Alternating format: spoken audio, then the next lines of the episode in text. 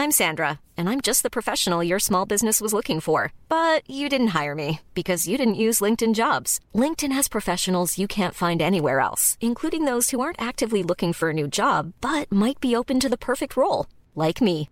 In a given month, over 70% of LinkedIn users don't visit other leading job sites. So if you're not looking on LinkedIn, you'll miss out on great candidates like Sandra. Start hiring professionals like a professional. Post your free job on linkedin.com/spoken today. Bonsoir à tous et bonsoir à toutes. Bienvenue dans Punchline, donc sur CNews. Marseille en grand, acte 2. Le président Macron est de retour dans sa ville de cœur pour la onzième fois consécutive. À quoi, à quoi sert cette nouvelle visite? À annoncer des renforts de police et de personnel de justice dans cette ville gangrénée par le trafic de drogue. Mais il y a eu d'autres annonces plus surprenantes. Par exemple, le fait qu'il sera désormais possible de payer les amendes pour consommation de cannabis par carte bancaire. Les policiers sont très sceptiques à l'idée de se transformer en percepteur. Euh, on va les entendre dans un instant. On verra aussi que le président Macron a refait le coup de il suffit de traverser la rue pour, pour trouver du travail.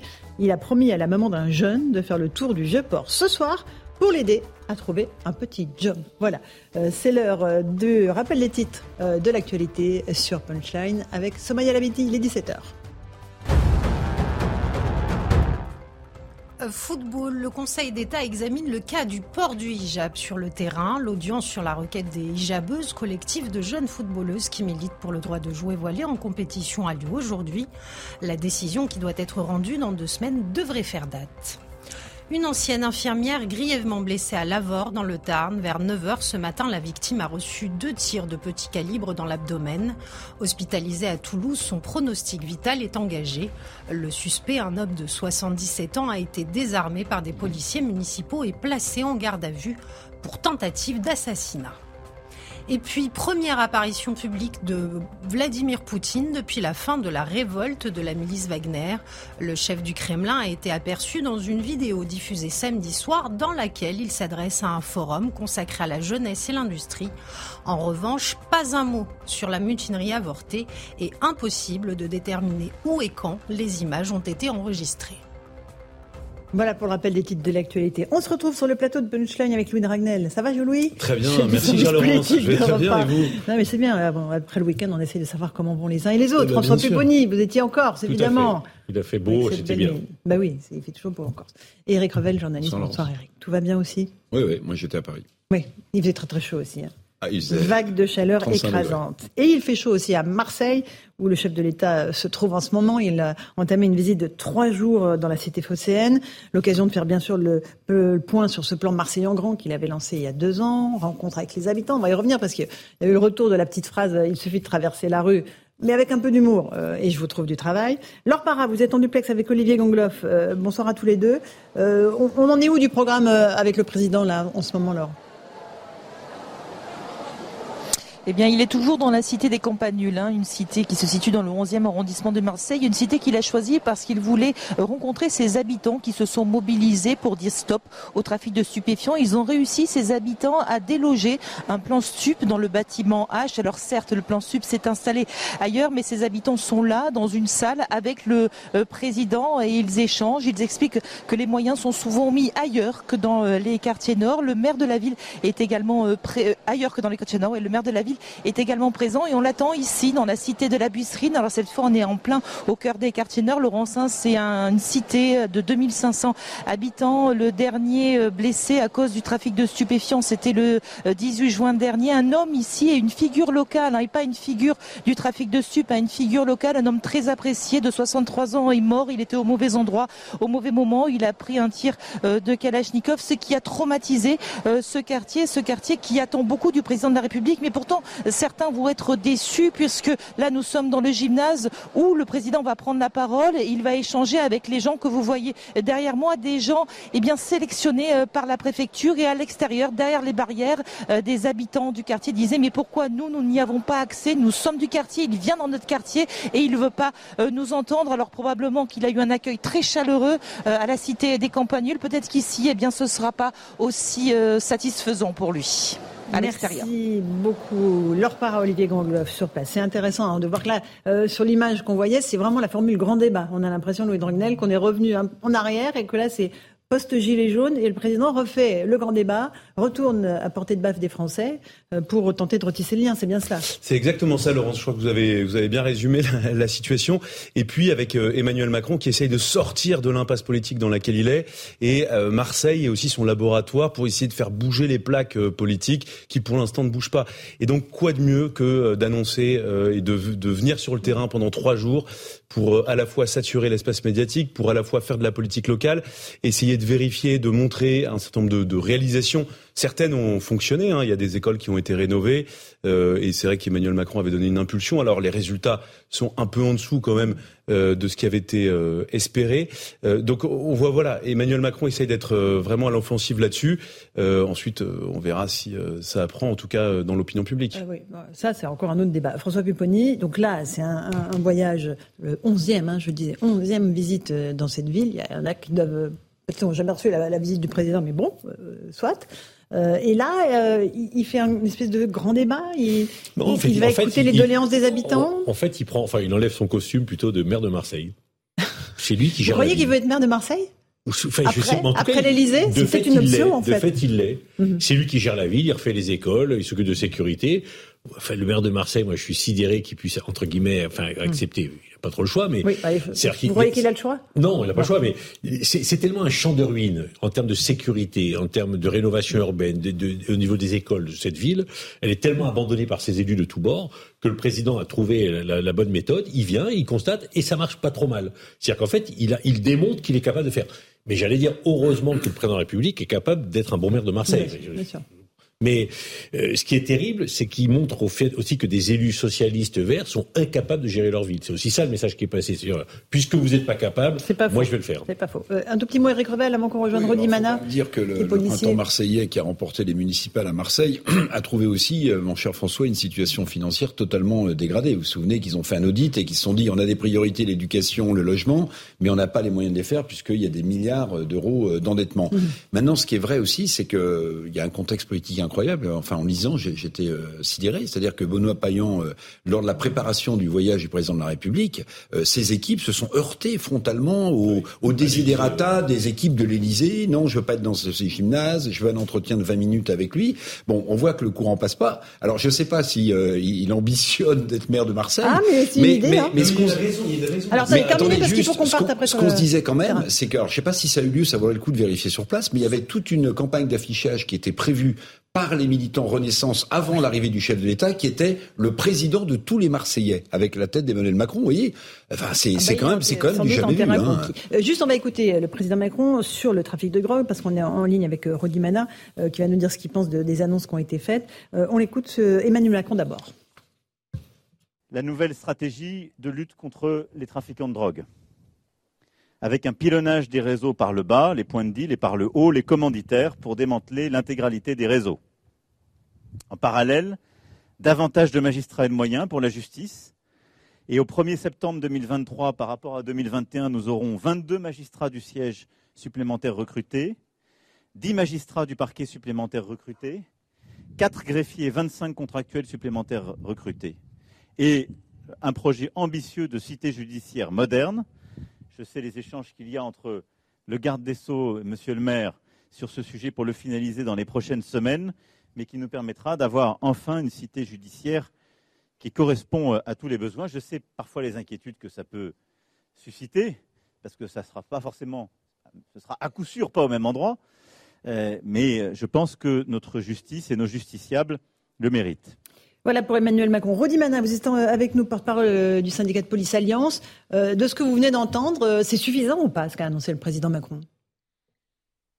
Là, pour l'instant, j'ai juste entendu des mesures pour la justice et je suis pas encore euh, syndicaliste pour les magistrats. Hein. On, a des formes à y appartenir avec eux, mais je pense que c'est nécessaire effectivement pour eux d'avoir d'avoir des, magistrats en plus euh, et afin que ça fonctionne beaucoup mieux, parce qu'effectivement aujourd'hui, euh, on peut se rendre compte que la justice met un temps met un temps fou parfois à traiter les affaires et ça devient extrêmement compliqué. Il y a une guerre des clans en ce moment à Marseille. On disait 23 morts depuis le début de l'année. Ça n'a jamais été à ce point-là entre les trafiquants de drogue, c'est à la Kalachnikov que les comptes se règlent Complètement. On peut voir que depuis le début de l'année, euh, on est particulièrement touché par cette guerre des gangs, on est particulièrement touché par cette vendetta, comme ça a été défini par la préfète de police et la procureure de la République.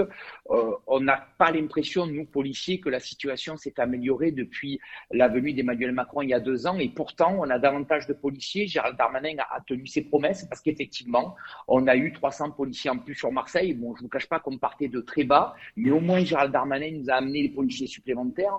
Mais j'ai l'occasion de le dire très régulièrement, si on pense que euh, la police toute seule va réussir à, endiguer la totalité du trafic de stup, ben, on se plante complètement parce qu'on a besoin de toutes les autres institutions de l'État pour travailler main dans la main mmh. et rassembler nos forces pour essayer justement d'endiguer ce, phénomène-là. Mmh. Emmanuel Macron dit qu'il ne faut rien céder au trafic de stupes. Vos collègues, ils sont en première ligne, hein, euh, vous aussi. C'est-à-dire que c'est tout, tout le temps, tous les jours, matin, midi et soir qu'il faut lutter en vérité.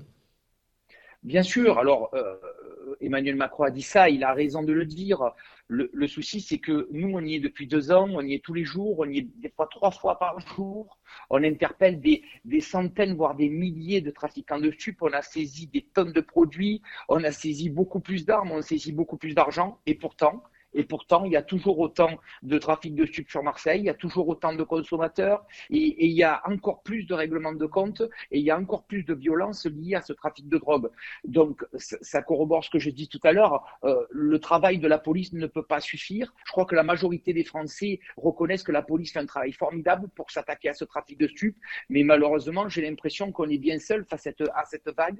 Et, si on ne comprend pas, je, pensais vraiment que le président de la République allait impulser euh, euh, un enjeu national, quoi. Aller dire c'est un enjeu national maintenant, on a besoin de toutes les mm. corporations de l'État et on va tous se tenir la main pour essayer de lutter contre ça.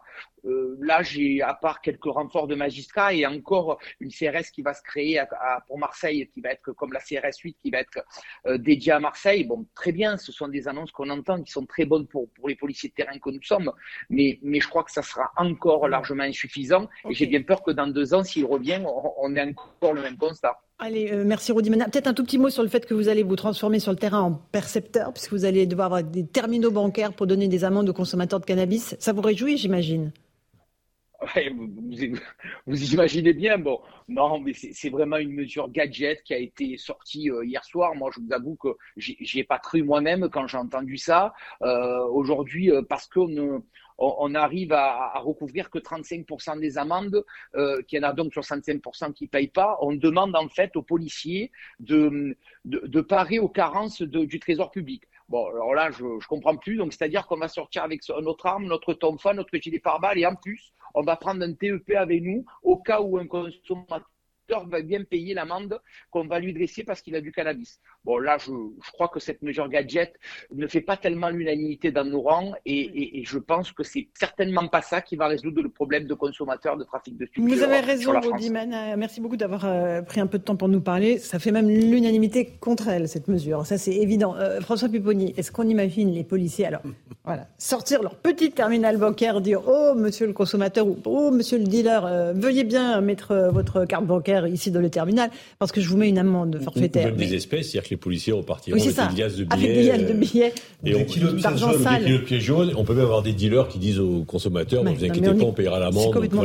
C'est. Moi, je suis un peu étonné de l'annonce parce que on peut pas dire à la fois on va s'attaquer au haut du spectre des trafiquants de drogue. On va s'attaquer au point de deal. Mais les consommateurs qui alimentent ces points de deal, bon, bah, on va juste les prendre, leur faire payer une amende, et donc, quelque part, ils risquent plus rien, puisqu'ils vont les consommer, ils paieront 30 euh, ou 40 ou 50 euros de plus euh, leur, drogue, et c'est pour certains, c'est pas ça qui va leur faire peur.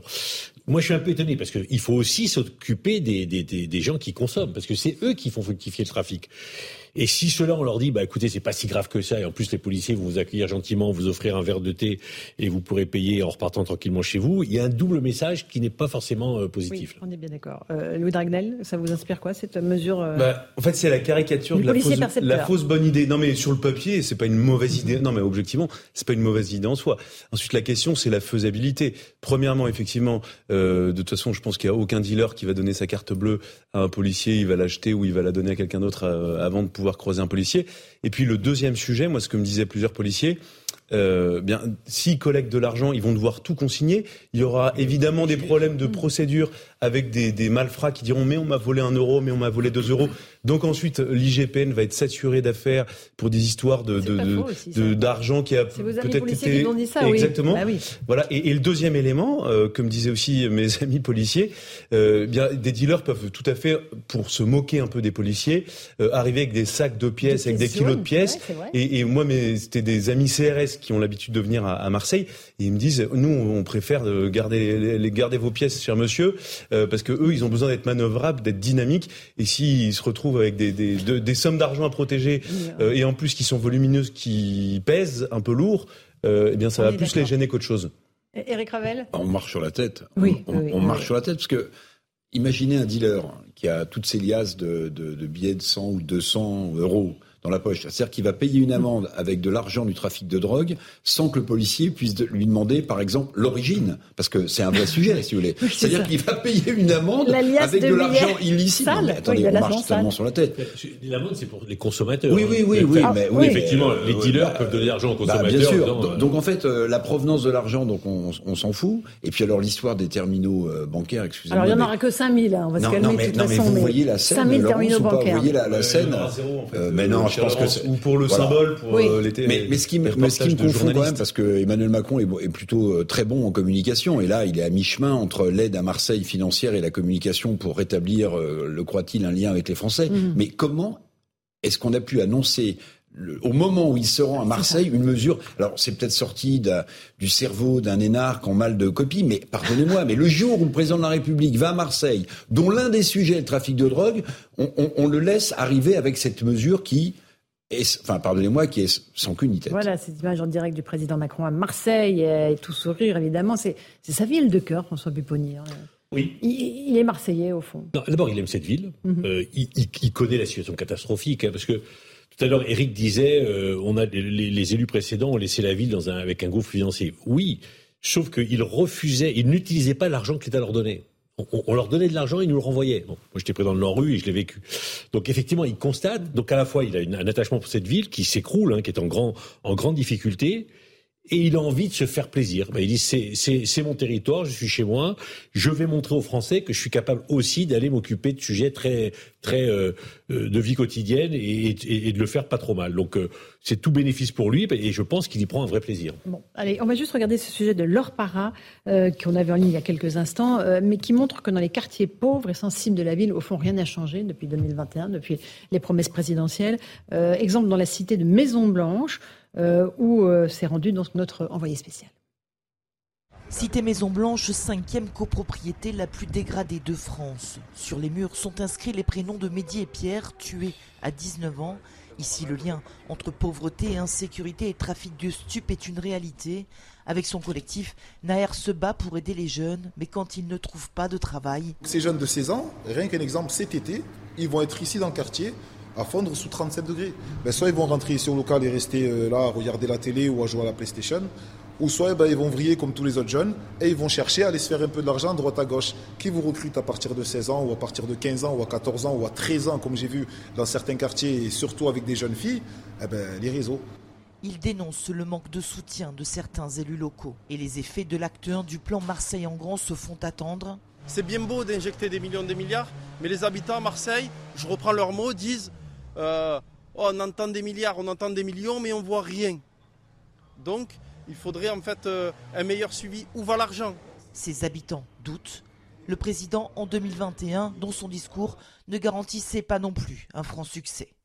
Voilà. Alors, c'est pourquoi alors, la visite, ça ne change rien pour l'instant dans le quotidien des Marseillais Oui, parce que et donc de tous les Français. La, la euh, difficulté par que, que le, le président va avoir et que le gouvernement va avoir et que le Mm. fameux préfet qui était nommé va découvrir, c'est que pour, pour faire les chantiers dont Marseille a besoin, il faut lancer des appels d'offres, il faut que la mairie accepte de lancer des procédures, et la plupart du temps, elle ne le fait pas.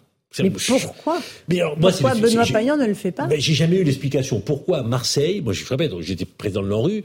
On a failli, c'est la seule ville de France où on a failli récupérer l'argent parce qu'ils ne le dépensaient pas. Et quand j'essaie de Ouais, c'est comprendre, une ville aussi qui est quand même surendettée et, Oui, qui, mais- et qui a, qui a failli Non. être mise sous tutelle. Oui, oui, mais- et, et globalement, le plan Marseille en grand apportait justement une solution à la mairie pour éviter la, le- la mise sous tutelle et donc le gel des dépenses il faut publiques. aussi des procédures, il faut lancer des appels d'offres, c'est pas faire n'importe comment. c'est long. C'est long, mais il faut une volonté politique. Mm-hmm. Et c'est le seul endroit en France, moi, pour avoir bien connu la, la garde de France, où les élus se, entre guillemets, j'allais dire, se tirent dessus, c'est pas le bon terme, parce que Non, quand tu justifies, mais se pas- tapent dessus systématiquement. Bon, je prends l'exemple de la Seine-Saint-Denis, qui est un département en grande souffrance. Tous les élus de Seine-Saint-Denis, moi, se sont mis d'accord, droite, gauche, pour dire on avance ensemble parce que c'est plus possible. Marseille, ils n'y arrivent pas. Ils sont tout le temps en train de se faire euh, des croche-pieds pour que ça marche pas, pour que le type n'y arrive pas, pour que la droite se fasse en sorte que la gauche n'y arrive pas, que la gauche fasse tomber là.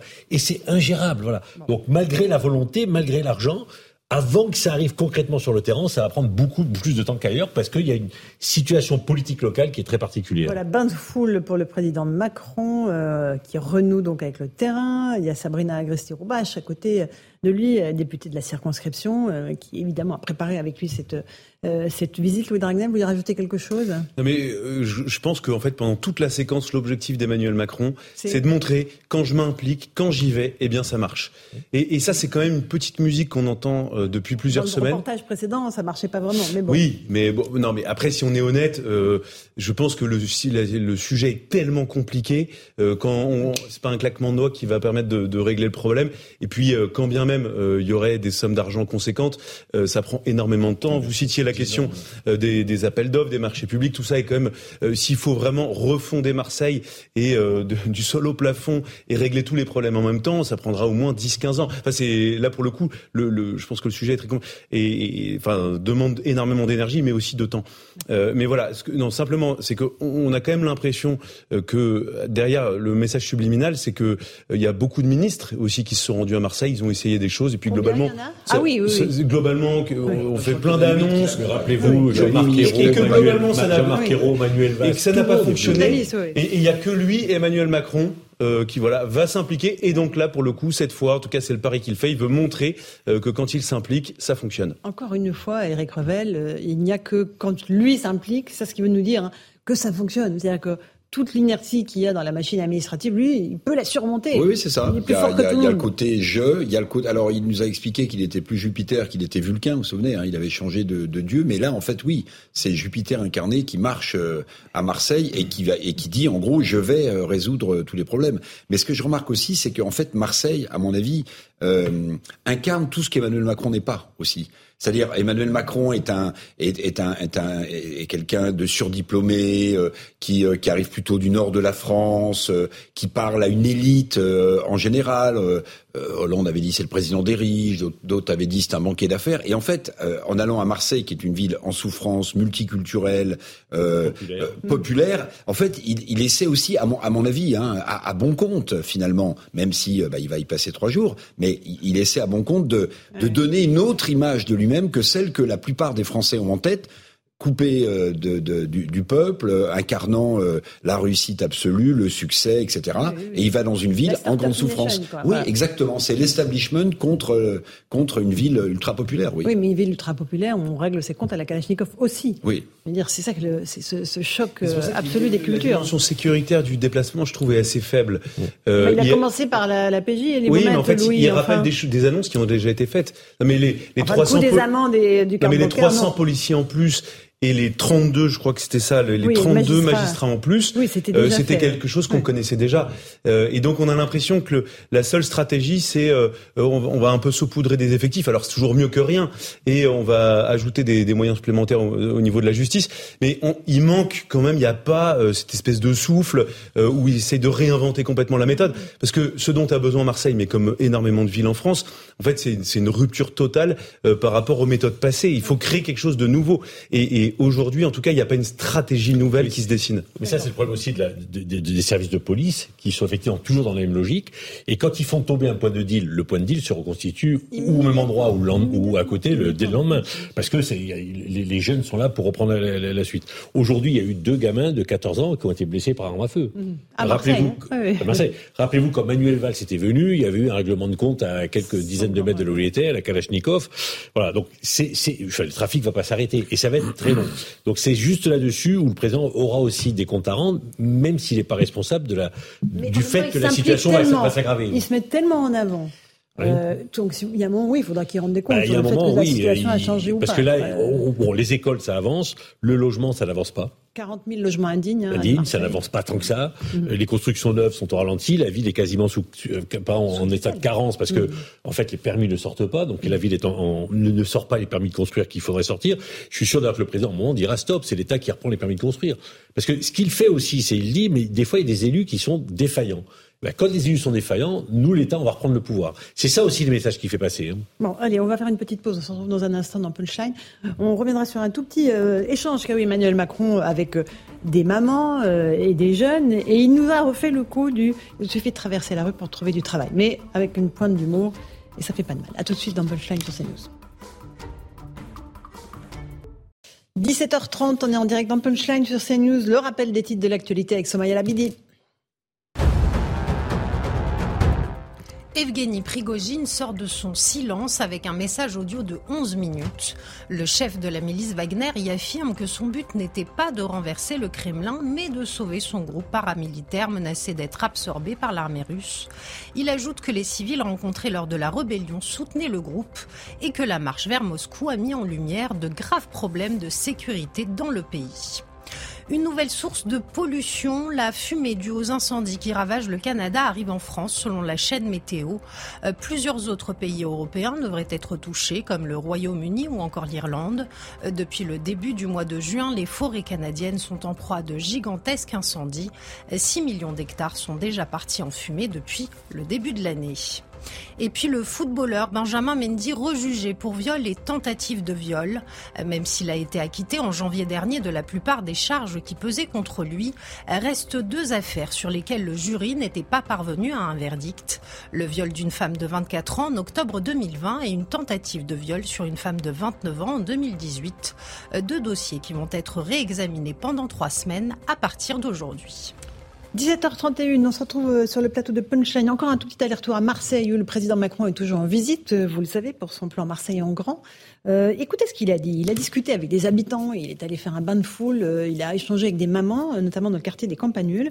Une maman qui lui a dit qu'elle regrettait que son fils ne trouve pas de travail. Écoutez ce que lui a répondu le président Macron. Mais il veut travailler dans quoi, votre fils hein il, est prêt à travailler euh, serveur il Tout, tout, tout.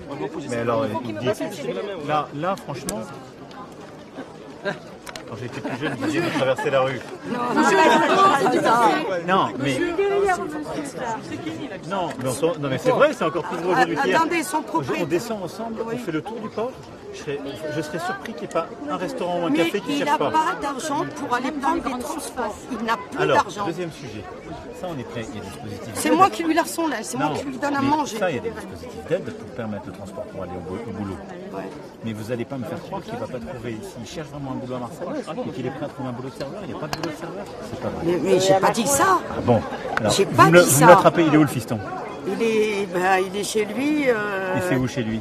à, côté, Il habite à côté de la préfecture. En haut, dans une chambre de bonne. Que vous lui payez vous euh, Son père lui avait trouvé, mais qu'il ne peut plus payer. Il doit 11 mois. Il va voir un de mes collaborateurs. Ouais. Ce soir, il a un rendez-vous pour un job. Voilà, c'est à nouveau le euh, je vais vous trouver du travail, François Pupponi. Et ce soir, il est sur le port. Moi, je vous le signe. Hein, il va chercher, il va faire les, restos et, les bars. Il va trouver un restaurateur qui dit je l'embauche demain. Mhm. Parce ah que bah c'est vrai que tous les restaurateurs de France, arrive, oui, les restaurateurs de France et ou les propriétaires de café que je connais me disent tous on manque de personnel. Voilà. Mhm. Ils disent tous on veut du monde, on veut du monde, ils trouvent pas. Bah là, il va prendre le jeune au mot, en disant voilà, je t'embauche. Alors après, il faudra voir si le jeune accepte et puis s'il tient le boulot. C'est un autre sujet. Mais c'est assez symbolique cette, cette séquence parce qu'on fait voilà, il y a un président qui, qui continue euh, ce qu'il disait en 2018. Il dit du travail, il y en a. Euh, allez-y. Et euh, cette maman qui dit, bah oui, il peut pas, mais il a pas de sous pour prendre les transports en commun, mais ah, bah, il y a des aides pour les transports en commun. Ah oui, mais bah, voilà, euh, c'est assez symbolique quand même, hein, non Oui, oui c'est symbolique, mais ce que François Pouvoni dit est vrai, c'est-à-dire qu'il y a plein de secteurs dans lesquels les gens n'arrivent pas à recruter, et notamment avec les, vacances estivales, mhm. la restauration, l'hôtellerie, enfin les, les cafés, tout le monde cherche du personnel. Alors je ne sais pas si Emmanuel Macron va vraiment prendre ce jeune par la main pour l'emmener. Euh, mais vous savez, il y a des chances. Hein, je vois la tête de François Ce qui est génial, c'est tous les coups de com' qu'on peut faire autour de ça. C'est-à-dire le président va peut-être faire un coup de com' en trouvant un job euh, ce soir à, un jeune Marseillais. Mais je pense que là, déjà, là, vous voyez, on en parle sur ce plateau. Déjà, je pense que beaucoup de restaurateurs se, se mobilisent en disant non, non, non, non, non, venez, venez, moi je l'embauche, à condition que les caméras soient là et qu'on voit bien mon enseigne, vous voyez. Aussi, Donc c'est coup de com, coup de com. Mais en réalité, ce qui est vrai sur le fond, quand même, Laurence, c'est que euh, il y a beaucoup, beaucoup de jobs vacants quand même. Enfin, faut le dire, Il y en a faut le dire. Allez-y, dans l'hôtellerie-restauration, on parle de... Je, je, de- plusieurs de- centaines de plusieurs milliers, centaines. plusieurs centaines de milliers. J'allais dire le 300 dernier 000, chiffre, mais je sais la, plus La vraie question qu'a pu poser le président à la mer, mais il a pas osé le faire et je peux comprendre, c'est mais est-ce qu'il est à Pôle emploi, est-ce qu'il est à la mission locale? Parce qu'en fait, le Mm. président, il fait le job du service public de l'emploi. Mais c'est son travail de faire ça, Bah non, sérieusement. non, mais- non, c'est non, Non. c'est pas son travail. Mais comme le service qui le fait ne le fait pas si bien que ça, bah lui, ça l'énerve, pour le connaître un peu, et donc il veut montrer que quand on veut, on peut, voilà, et que et que lui, il est capable, alors que, alors que normalement le service devrait le faire. Parce que c'est ça le vrai sujet. C'est pourquoi dans une ville comme Marseille, où des gens cherchent des, des, des, des employés, pourquoi on n'arrive pas à mettre en relation l'offre et la demande? Alors, euh, Louis Dragnel, Euh, mais je trouve vous n'êtes pas surpris par cette séquence Non, mais même autant on peut reprocher plein de choses à Emmanuel Macron euh, par rapport à ce, à ce déplacement à Marseille, mais sur cette séquence Ah non, en particulier, je, je l'accable pas. euh, je je- dis, non, moi, je, moi, ça, honnêtement, Est-ce que non, les gens cherchent vraiment, quoi Voilà. Non, ça, ça, oui, moi je, je suis d'accord avec ce que dit euh, Eric Revel, et ce que vous disiez à l'instant, euh, François Pupponi.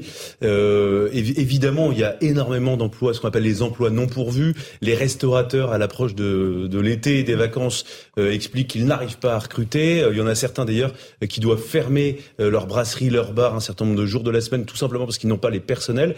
Et, c'est vrai que Emmanuel Macron, qui il est conscient de cette situation, et savoir qu'il y a un jeune qui cherche un travail n'importe quoi, dit la maman, euh, donc euh, serveur dans la, la restauration, l'hôtellerie, euh, a priori ça doit pouvoir se trouver à Marseille et, et je pense qu'il a intérêt, même politiquement, à montrer qu'il peut débloquer la situation. Mais vous savez, même si on Oui, est dans Eric. une société qui est en grande souffrance, qui est fracturée, euh, beaucoup de gens ont des problèmes de pouvoir d'achat, etc.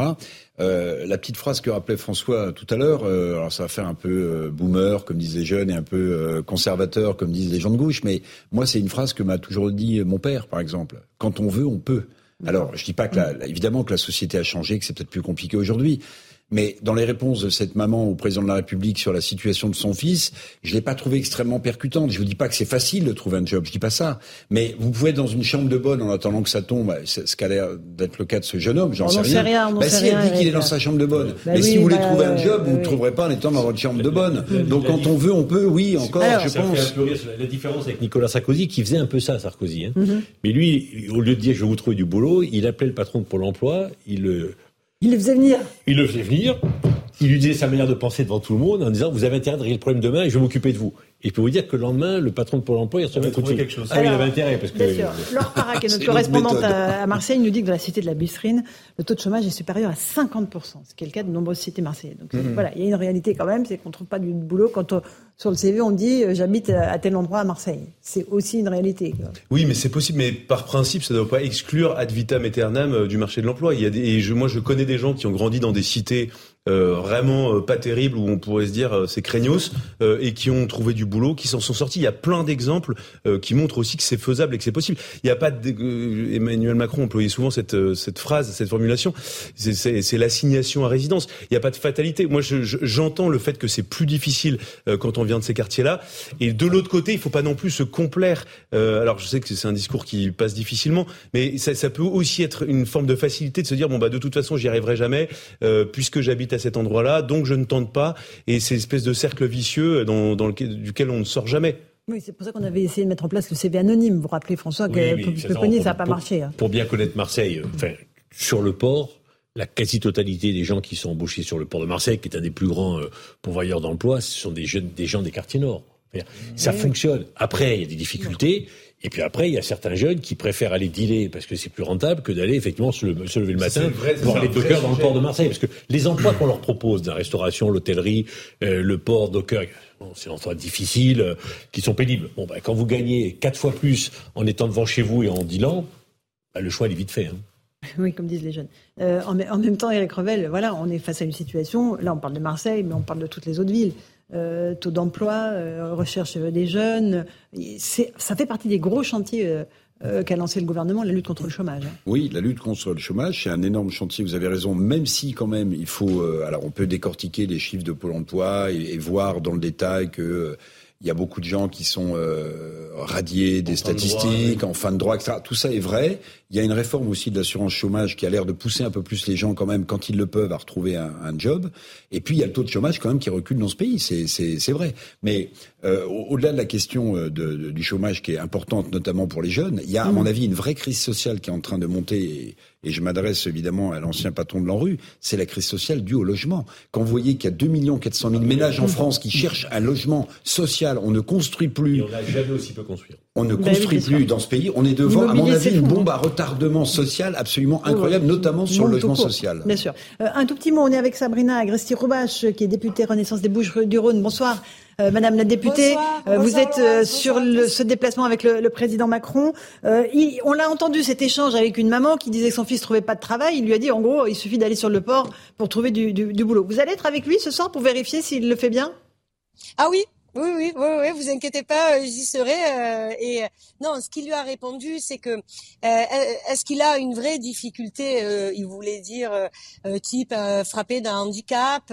et elle lui a dit ah non non, pas du tout. C'est juste que bon, il sait pas trop comment faire. Donc il lui disait écoutez, il vient avec moi ce soir et je vous promets que ce soir on fait un tour ensemble et, et je lui donne rendez-vous et il lui a donné rendez-vous. De toute façon, les équipes s'en sont occupées à la préfecture justement pour montrer qu'il y a tellement d'offres d'emploi. Vous savez, Laurence, je reçois tous les jours des chefs d'entreprise qui cherchent du monde et je fais remonter.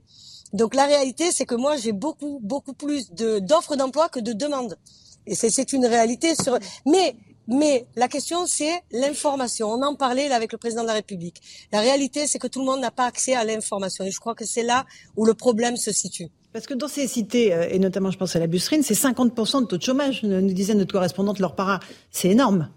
Je connais très bien, oui, oui, absolument. Mais ce qu'il manque, c'est pareil, la formation, il manque euh, les connexions, euh, la, vous savez, les ruptures numériques, le problème, les problèmes de transport. Je vous rappelle pas tous les problèmes des quartiers nord, mais là, vous voyez, on vient de sortir d'une séquence au Campanule, donc dans ma circonscription, avec des mamans.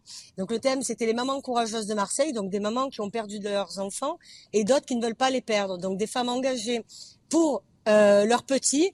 Et elle disait quoi Vous savez, euh, Monsieur le Président, elles, elles l'ont tout dit et je vous garantis que ce ne sont pas des macronistes.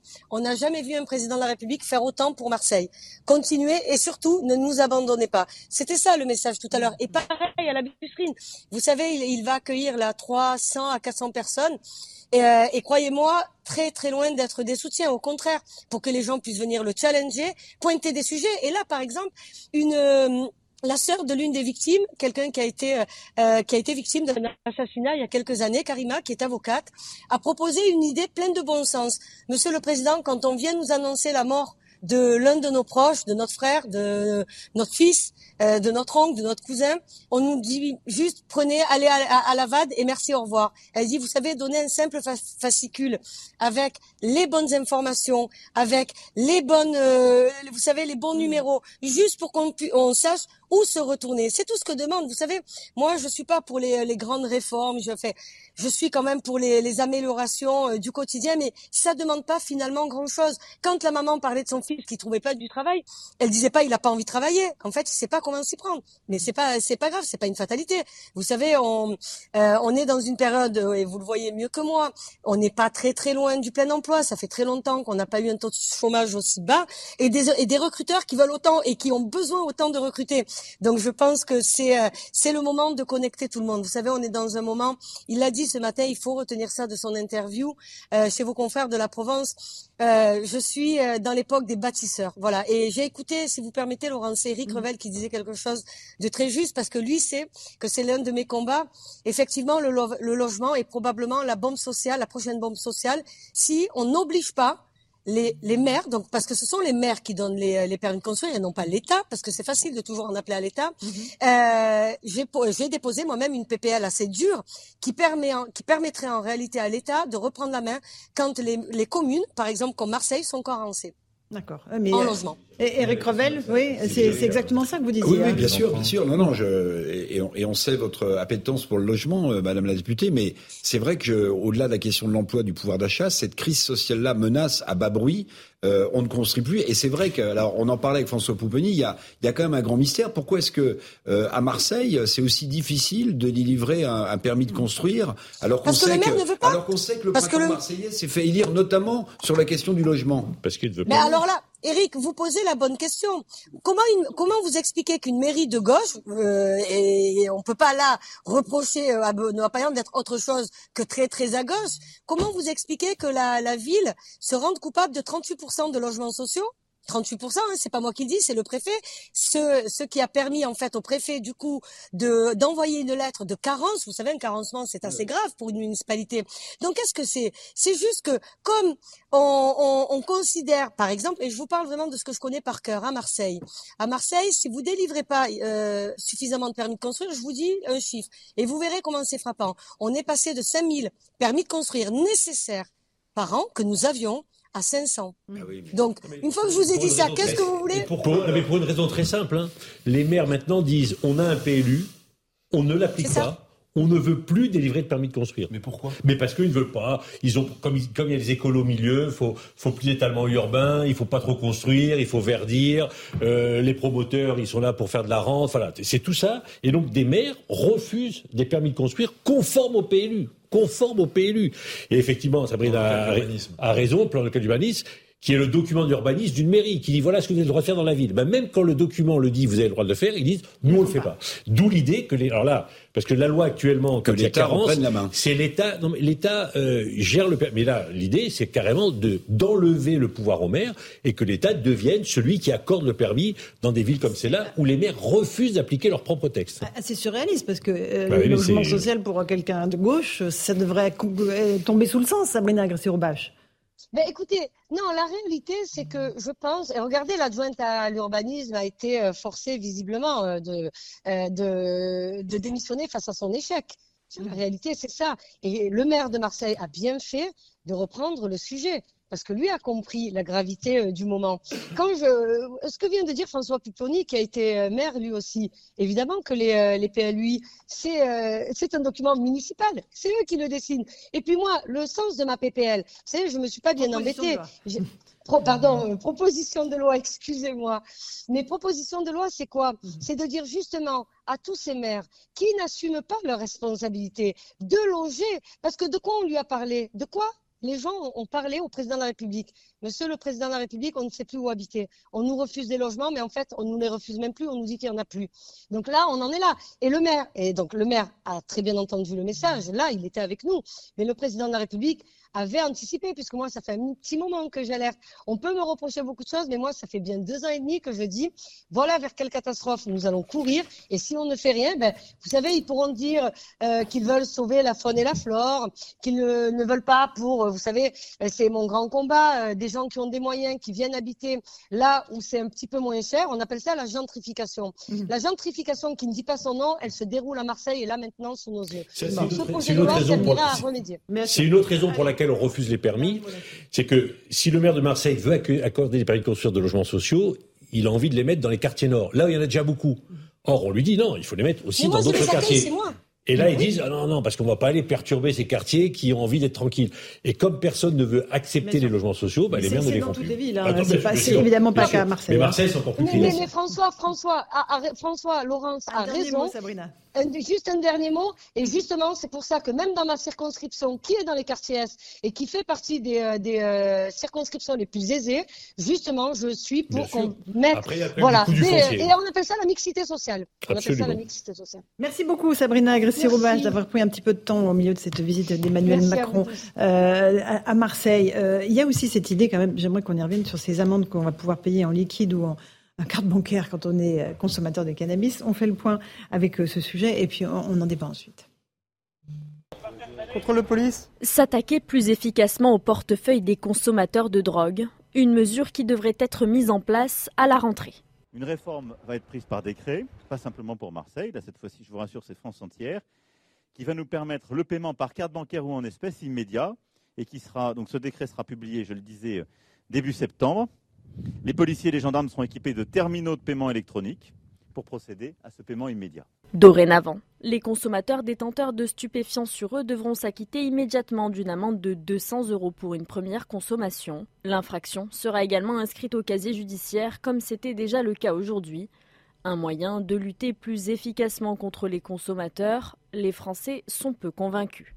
Efficace, euh, j'en sais rien, non, ça baissera pas. Oui, je pense, je pense que déjà, ça, ça- j'espère que ça réduira, euh, ou ils se mettront pas aussi euh, sur le domaine public pour le, pour le faire, euh, parce que c'est aussi ça qui nous dérange, nous. C'est pas sûr. euh, la répression, je suis pas sûre que ça marche toujours. Depuis septembre 2020, 350 000 procès-verbaux ont été dressés en France, mais seulement 35% d'entre eux sont réglés.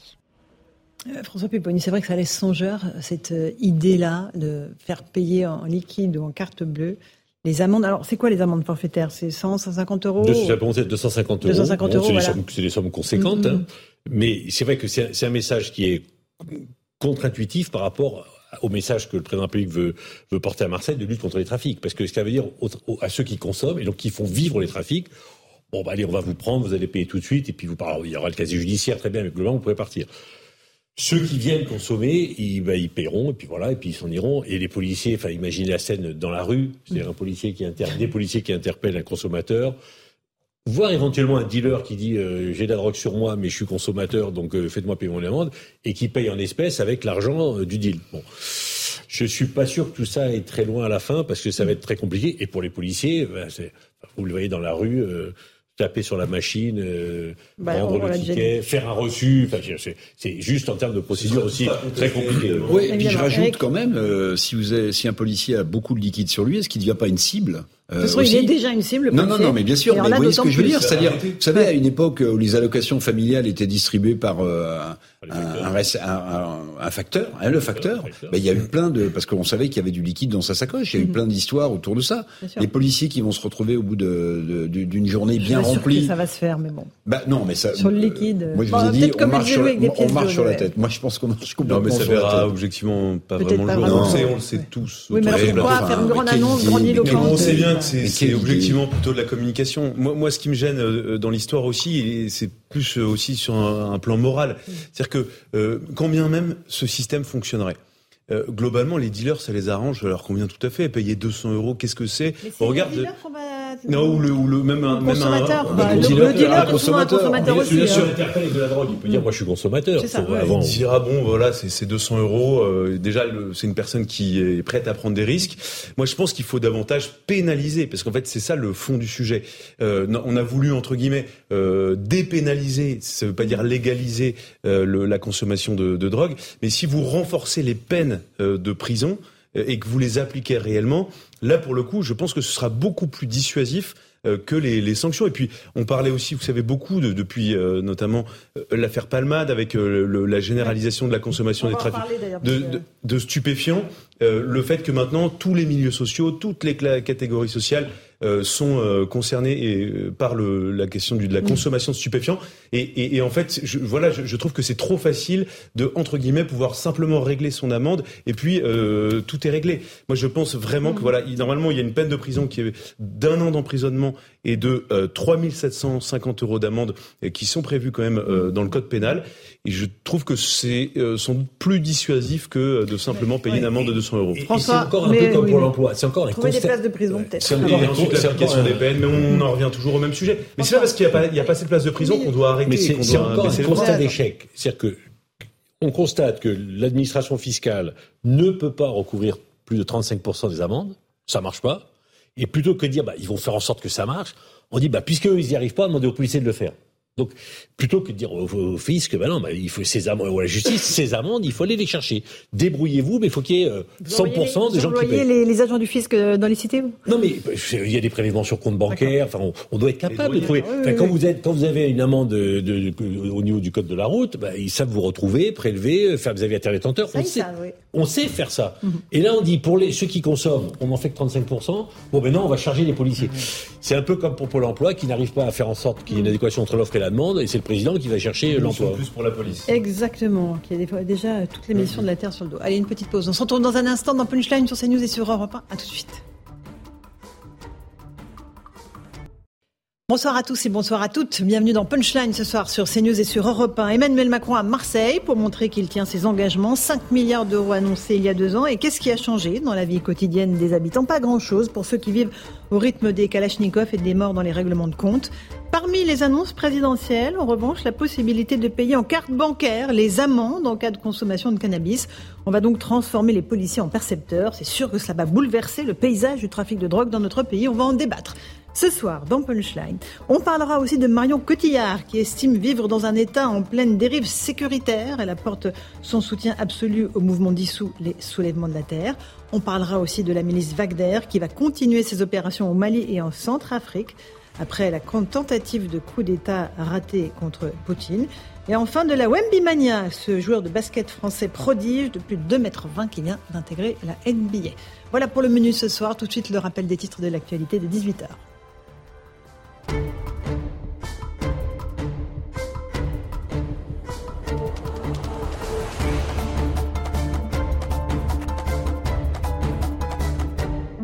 Il est pile 18h. Bienvenue si vous nous rejoignez à l'instant sur Europe 1 et sur CNews. Emmanuel Macron lance donc l'acte 2 de son plan Marseille en grand, une visite de trois jours qui a commencé euh, par l'hôtel de ville de Marseille, puis par la prison des Baumettes. Le président en a profité pour annoncer de nouveaux moyens contre le trafic de drogue, la lutte contre le trafic de drogue, une lutte euh, prioritaire et collective pour le président de la République qui s'est ensuite rendu dans la cité des Campanules pour échanger avec les habitants. Une audience concernant le port du hijab sur les terrains de sport a eu lieu aujourd'hui au Conseil d'État. Le collectif des hijabeuses réclame le droit de jouer voilé lors des compétitions sportives, une audience décisive qui intervient à 13 mois du début des JO. La décision sera rendue dans deux semaines. Une infirmière blessée par un tir de carabine. Les faits se sont produits ce matin vers 9h dans la commune de Lavore, située dans le département du Tarn. Âgée de 58 ans, la victime a été transférée au CHU de Toulouse avec un pronostic vital engagé. Le suspect est un septuagénaire posté à l'entrée du domicile de l'infirmière. Il lui est soupçonné de lui avoir tiré dans l'abdomen à deux reprises. Et puis Yevgeny Prigogine sort de son silence. Dans un message audio de 11 minutes, le chef de la milice Wagner affirme que le but de cette mutinerie n'était pas de renverser le Kremlin, mais de sauver son groupe paramilitaire menacé d'être absorbé par l'armée russe. De son côté, Vladimir Poutine est réapparu pour la première fois dans une vidéo diffusée aussi par le Kremlin et dans laquelle il ne fait pas mention, même pas un mot, sur ce soulèvement armé qui a ébranlé l'espace de quelques heures la Russie. Voilà pour les grands titres de l'actualité. Il est 17h, 18h01, pardon. On est avec Louis de Ragnel, chef du service politique d'Europe 1. Bonsoir Louis. Bonsoir Laurence. François Pupponi, ancien député. Bonsoir. Bonsoir Laurence. Nous avons été rejoints par le commissaire David Lebars. Bonsoir. Bonsoir. Merci d'être avec nous. Eric Revel, journaliste et écrivain. On commence par Marseille, si vous le voulez bien, commissaire, puisque le chef de l'État y est pour trois jours. On l'a compris. Laure Parra se trouve sur place avec Olivier Gangloff. Bonsoir Laure. Où est-ce que euh, le président en est euh, de son euh, périple à Marseille? Alors il est actuellement en train de visiter le chantier de rénovation urbain, un chantier qui concerne la cité de la Busserine. Hein. Ici précisément, nous sommes dans le gymnase de la Busserine et euh, il y a beaucoup d'invités euh, présents. 400 personnes ont été euh, sélectionnées et elles attendent. Au moment où on se parle, le président de la République, il va venir échanger avec elle. Alors il y a des chefs d'entreprise, il y a des responsables d'associations, il y a des familles, également de différents quartiers marseillais à noter tout de même qu'il y avait de nombreuses personnes présentes dehors, derrière les barrières, et qui voulaient euh, rentrer dans ce gymnase pour assister au débat hein, qui va avoir lieu. Et ces personnes, parce qu'elles n'ont pas été accréditées et choisies par la préfecture, eh bien, elles ne peuvent pas avoir accès. Donc elles étaient un petit peu contrariées. Elles disaient comment ça, il vient dans notre quartier et on ne peut pas y avoir accès. Il sera sûrement question, puisque c'est la thématique du jour de sécurité, Laurence, ici dans le gymnase, lors du débat, mais probablement aussi euh, de logement ou encore de transport. Absolument, et aussi de caméras de vidéosurveillance rappeliez, leur para, à quel point c'était important. Et la ville en manque, c'est ça, alors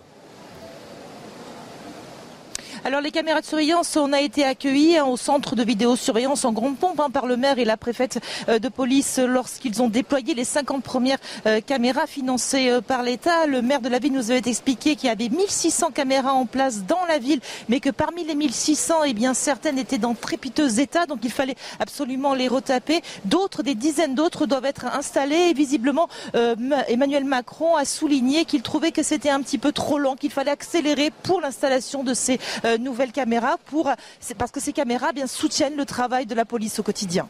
Eh bien, merci beaucoup pour ces précisions. Laure Para, euh, Louis Dragnel, la sécurité, euh, il y a le logement bien sûr, mais la sécurité c'est le cœur du déplacement présidentiel parce que on parle quand même de 23 morts depuis le début de l'année dans les règlements de compte à Marseille. C'est un record historique pour l'instant. Ah, c'est un record historique et puis on le sait bien, tout est lié. C'est-à-dire qu'une ville dans laquelle la sécurité est assurée, bah, le développement économique se fait beaucoup plus facilement, le désenclavement de certains quartiers également. Donc c'est vraiment le, nerf de la guerre, c'est le cœur du sujet.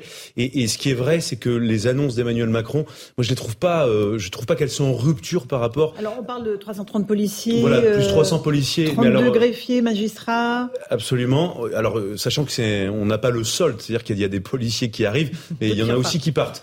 Euh, mais en tout cas voilà, non mais globalement c'est quand même des annonces plutôt positives, plus 300 policiers et 32 magistrats.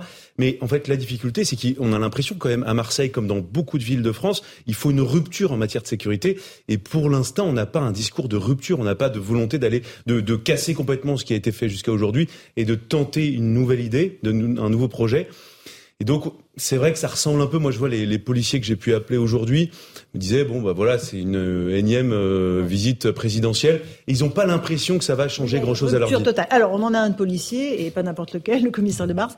Euh, ça suffit, 300 policiers en plus, ou il en faudrait 3000 non, pour Marseille, ça suffira jamais. Il faut, pour le coup, j'aime, j'aime pas toujours agiter ce levier du nombre de policiers. On en parlait un, peu avant d'être en direct. Je, je crois qu'il faudrait que l'État un jour soit soit en mesure, alors il y a des freins, freins aussi internes, hein, mais en mesure de déplacer euh, peut-être provisoirement des forces, comme on le fait en ordre public, par exemple, sur un grand événement, ce qu'on va faire pour les JO, de considérer que Marseille, c'est une priorité euh, sur le plan euh, judiciaire et criminel, et il faudrait être capable de déplacer des forces d'investigation, des magistrats, des, des, greffiers, sur des périodes de six mois, et pas forcément que d'affecter, parce que affecter, c'est un temps long, effectivement ce qu'a dit Louis Dragnel, une fois qu'on a affecté les gens, il y a aussi ceux qui partent, hein, qui soit mm. partent en retraite, soit partent ailleurs.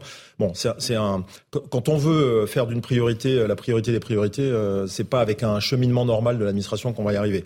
Après, bon, tout, tout ce qui est dit aujourd'hui, c'est toujours mieux hein, d'avoir euh, des renforts, d'avoir des, des, nouvelles mesures. J'imagine qu'on va parler de l'amende forfaitaire délictuelle, etc. mais le sujet de la drogue à Marseille, de l'économie mm. souterraine, il est tellement gigantesque. Moi, ce que j'aime, c'est la phrase responsabilité collective. Parce que derrière responsabilité collective, j'ouvre tout de suite le champ de la responsabilité au-delà de la police. Euh, C'est-à-dire des consommateurs? Euh, non, déjà des partenaires avant de, de, de s'attaquer aux bonnes cibles. La mairie, euh, quand on entend le nombre de caméras à Marseille, euh, le retard pris sur une ville comme Marseille. Alors la caméra, c'est pas l'identification assurée d'un voyou, mais ça permet de piloter des patrouilles. Quand vous voyez qu'il y a des points de rassemblement, des points de deal, des cités qui sont entravées par des voyous, les caméras, quand elles sont bien positionnées, permettent d'orienter les patrouilles et de, de régler des problématiques d'ordre public. Mais cassent ces caméras, vous le savez parfaitement. Hein. Euh, J'ai travaillé dans des villes où c'est euh, soi-disant cassé, et une fois qu'on les installe bien et qu'on fait les choses bien, on arrive à travailler, y compris dans des quartiers très difficiles. Je l'ai vu, en seine feuilles qui poussent l'été. Oui, mais ça aussi, c'est une question de Les feuilles des arbres. Ça peut paraître un détail dans C'est pas un détail. L'ancien préfet de police de Paris me disait, mais quel enfer avec l'été, parce qu'il y a les feuilles des arbres qui poussent, et souvent qui la visibilité des caméras. Non, mais ce qui est très, très révélateur sur les caméras, le président dit ça va pas assez vite. Mais pourquoi ça pas assez vite? L'État finance 80%. Donc il dit à la collectivité locale, je vous donne 80% pour le faire. Mais si la collectivité locale ne lance pas l'appel d'offres pour mettre les caméras, il se passe rien. Et c'est ça la difficulté à Marseille. Voilà, 50 caméras de plus mais ça va sur... on va pas se dire. Euh, mais oui, mais parce qu'ils ils devraient lancer un marché sur 800 mm. caméras, rénover tous les. Voilà. Mais comme ils ne le font pas vraiment, ben ça traîne. Eric Revel. Oui, bah, sur les caméras, il y a peut-être aussi euh, une question historique d'idéologie, euh, parce qu'on sait que les mairies de gauche, par exemple, M. Pouponi, au début, en tout cas, montrait du doigt, je me souviens, Balkany à Levallois en disant mais quelle horreur, il, a, il atteint la liberté de circuler, etc. Vrai. Donc il y a aussi ce biais idéologique. Hein, et Printemps Marseillais, euh, qui est quand même une, un conglomérat de gauche, gauche, euh, si vous voulez, euh, si le maire a dit je vais lancer un appel d'offres pour vous mettre 100 caméras de plus, à mon avis, la majorité de la mairie va C'est une arche de Noé politique. Ah, d'accord, bah oui. Non, mais c'est sûr. Et oui, ça, c'est le problème mais c'est peut-être ça aussi, François Pompili. La situation politique à Marseille est telle que c'est ingouvernable. N'oubliez pas que Mélenchon était député de Marseille, que Bompard est député de Marseille, donc que la présence de la NUPES sur Marseille est très forte. Ben oui. Et que eux, ils n'ont pas envie de rentrer dans cette logique-là. Et eh ben voilà. Commissaire Le Bar. Et c'est pour ça que certaines villes ont intelligemment repris l'appellation vidéoprotection et non pas vidéosurveillance. Ça faisait moins peur pour ceux qui étaient soi-disant surveillés par Big Brother. Enfin, moi, j'ai fait des réunions de quartier par par centaines dans les endroits où j'ai travaillé. J'ai jamais vu des habitants se plaindre de, de la vidéoprotection. Au contraire, tout ce qui peut faire en sorte d'améliorer leur quotidien, ils sont demandeurs. Donc, il faut arrêter ces conflits politiques. Il y a plein de villes qui ont basculé dans ce plan de vidéoprotection. C'est garanti. Il y a des leviers juridiques. C'est protégé par la loi. Il y a des conditions de conservation des images. Bon, voilà, les choses sont maintenant, je crois, rentrées dans les mœurs. Les villes en retard doivent rattraper leur retard. Et en plus, quand on se balade avec son téléphone portable, on se fait tracer absolument partout. Euh, évidemment, quand on achète quelque chose sur Internet, pareil, toutes les données euh, vont dans le. On aimerait pouvoir tracer aussi bien du côté des forces de l'ordre nos, délinquants. Pas faux. Allez, euh, on fait une toute petite pause. On se retrouve dans un instant. On va parler de. je sens que ça va vous plaire.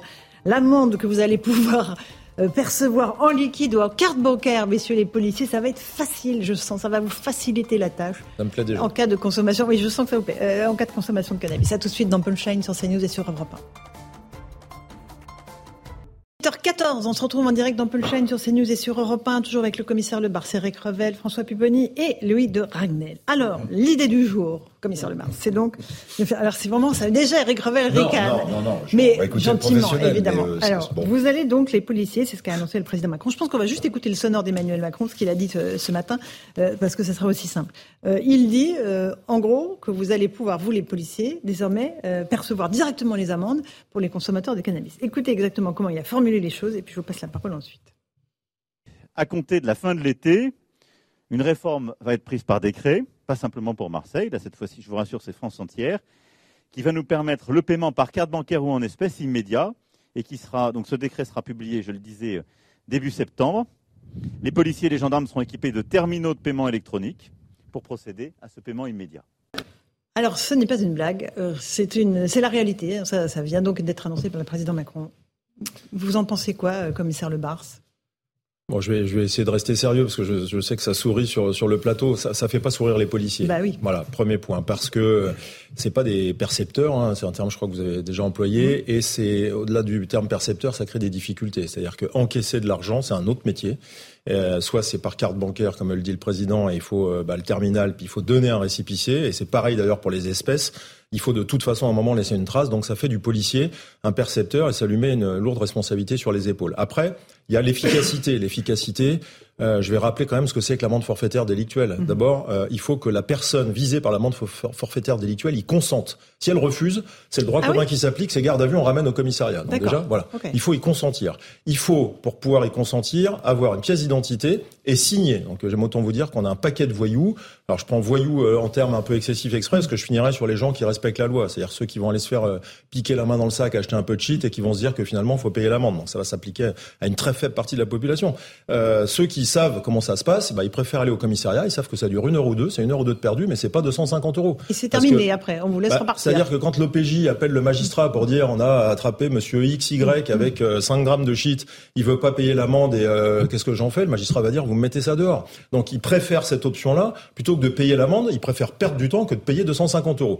C'est pas applicable non plus aux mineurs, ce qui est regrettable d'ailleurs. On pourra aussi parler des mineurs. Pas payer d'amende aux mineurs. Non, c'est illégal. Ils sont pas prévus dans ce champ d'application. Donc vous voyez, une fois qu'on a balayé tout ça, euh, bah, l'AFD, euh, d'accord, il faut maintenir les amendes forfaitaires délictuelles dans un processus global de lutte contre les stupéfiants, mais ça va s'adresser à des gens qui voilà, qui vont se faire attraper une fois, ils sont allés acheter du cannabis, ils tombent sur le policier, ils se disent que c'est plus rapide comme ça, ils vont payer l'amende, mais c'est une toute petite partie de la population avec toutes les contraintes que je vous ai décrites. Donc, moi, ce que je regrette, c'est que oh, ça aille pas plus loin une fois de plus, c'est-à-dire simplification de procédure pénale, comme on le, on le recommande et on le revendique à chaque fois un terminal non pas pour faire payer, mais un terminal où vous connectez euh, une identité et puis vous allez euh, ensuite enclencher une amende qui va elle tomber directement soit sur le salaire, soit sur le compte en banque de l'auteur, mais sans voilà un avis à tiers détenteur. Ça existe dans d'autres procédures, mais ne pas imposer aux policiers le fait d'avoir des échanges d'argent qui vont être uniquement des sources d'ennui. Je vous passe toutes les plaintes qu'il va y avoir, des gens malhonnêtes qui vont dire qu'on leur a piqué de l'argent, qui manque ceci, qui manque cela.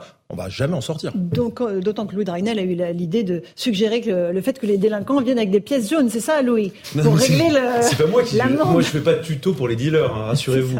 Euh, en revanche, c'est ce que ce que m'expliquaient euh, plusieurs policiers que j'ai appelés cet après-midi et qui me disent mais s'ils veulent vraiment nous embêter, euh, ils peuvent tout à fait fumer un joint devant nous, arriver avec des sacs ispac euh, remplis de pièces jaunes et nous demander de compter. À la fin, évidemment, tout ça est grotesque et ridicule, simplement pour dire que a priori, ça ne verra fait euh, jamais le jour, à part. Attendez, c'est annoncé solennellement par le président de la alors vous allez République, voir, Louis. Dans les prochains jours, il y aura des Bah, reportages pour euh, expliquer comment ça fonctionne. en. Effectivement, il y aura des policiers qui expliqueront comment ça fonctionne. Rendez-vous dans un an et on verra combien de policiers utilisent Rendez-vous même dans 10 ans. les terminaux de paiement, Non, combien d'amendes ont été recouvrées en plus. Moi, ma question, elle est simple. Mais c'est une fausse bonne. En réalité, l'idée, conceptuellement, l'idée est pas idiote. Mais non, mais après le. Non, mais la mise en œuvre. Mais Quelles la mise en œuvre est les impossible. légions de petits hommes gris qui ont mis en place cette idée-là. Qui a eu cette idée-là ceux qui ont imaginé ça disent 35% des amendes sont payées. Donc on n'est pas assez efficace. Or, si on les fait payer tout de suite, on retrouvera les 35%. C'est les mêmes qui vont payer. Oui. Donc là, ils Donc, que- Aujourd'hui, il y a que 35% Voilà. des gens qui Mais payent pourquoi Il suffit donc de simplifier les procédures de recouvrement, parce qu'elles sont effectivement peut-être un peu trop lourdes, pour faire comme pour le, le délit routier. Et on va, quand vous avez une amende, un PV, ben on va, on va Mhm. vous prendre sur votre compte bancaire si vous payez pas. Il y a des relances. Voilà. Et si le président va pu annoncer, on va simplifier les procédures de recouvrement pour que les amendes soient effectivement payées. Parce que c'est vrai que c'est pas normal que seuls 35% des amendes soient payées. On lui a inventé, bah ouais, mais le policier n'a qu'à encaisser tout de suite. Alors imaginez la scène. Moi, je regarde des fois les policiers qui interviennent dans la rue, ils ont euh, leur arme, ils ont une matraque, ils ont des menottes éventuellement, ils ont le gilet pare-balles. Et là, on va rajouter un terminal, euh, éventuellement une sacoche, parce qu'après, il faudra mettre les billets euh, ou les pièces. Non, mais c'est Les ridicule. caméras Et piétons. puis s'il y a une intervention après vous courez, vous avez les poches pleines de pièces, comment vous faites? Non, non, mais On vous entend venir de loin après, en plus. hein.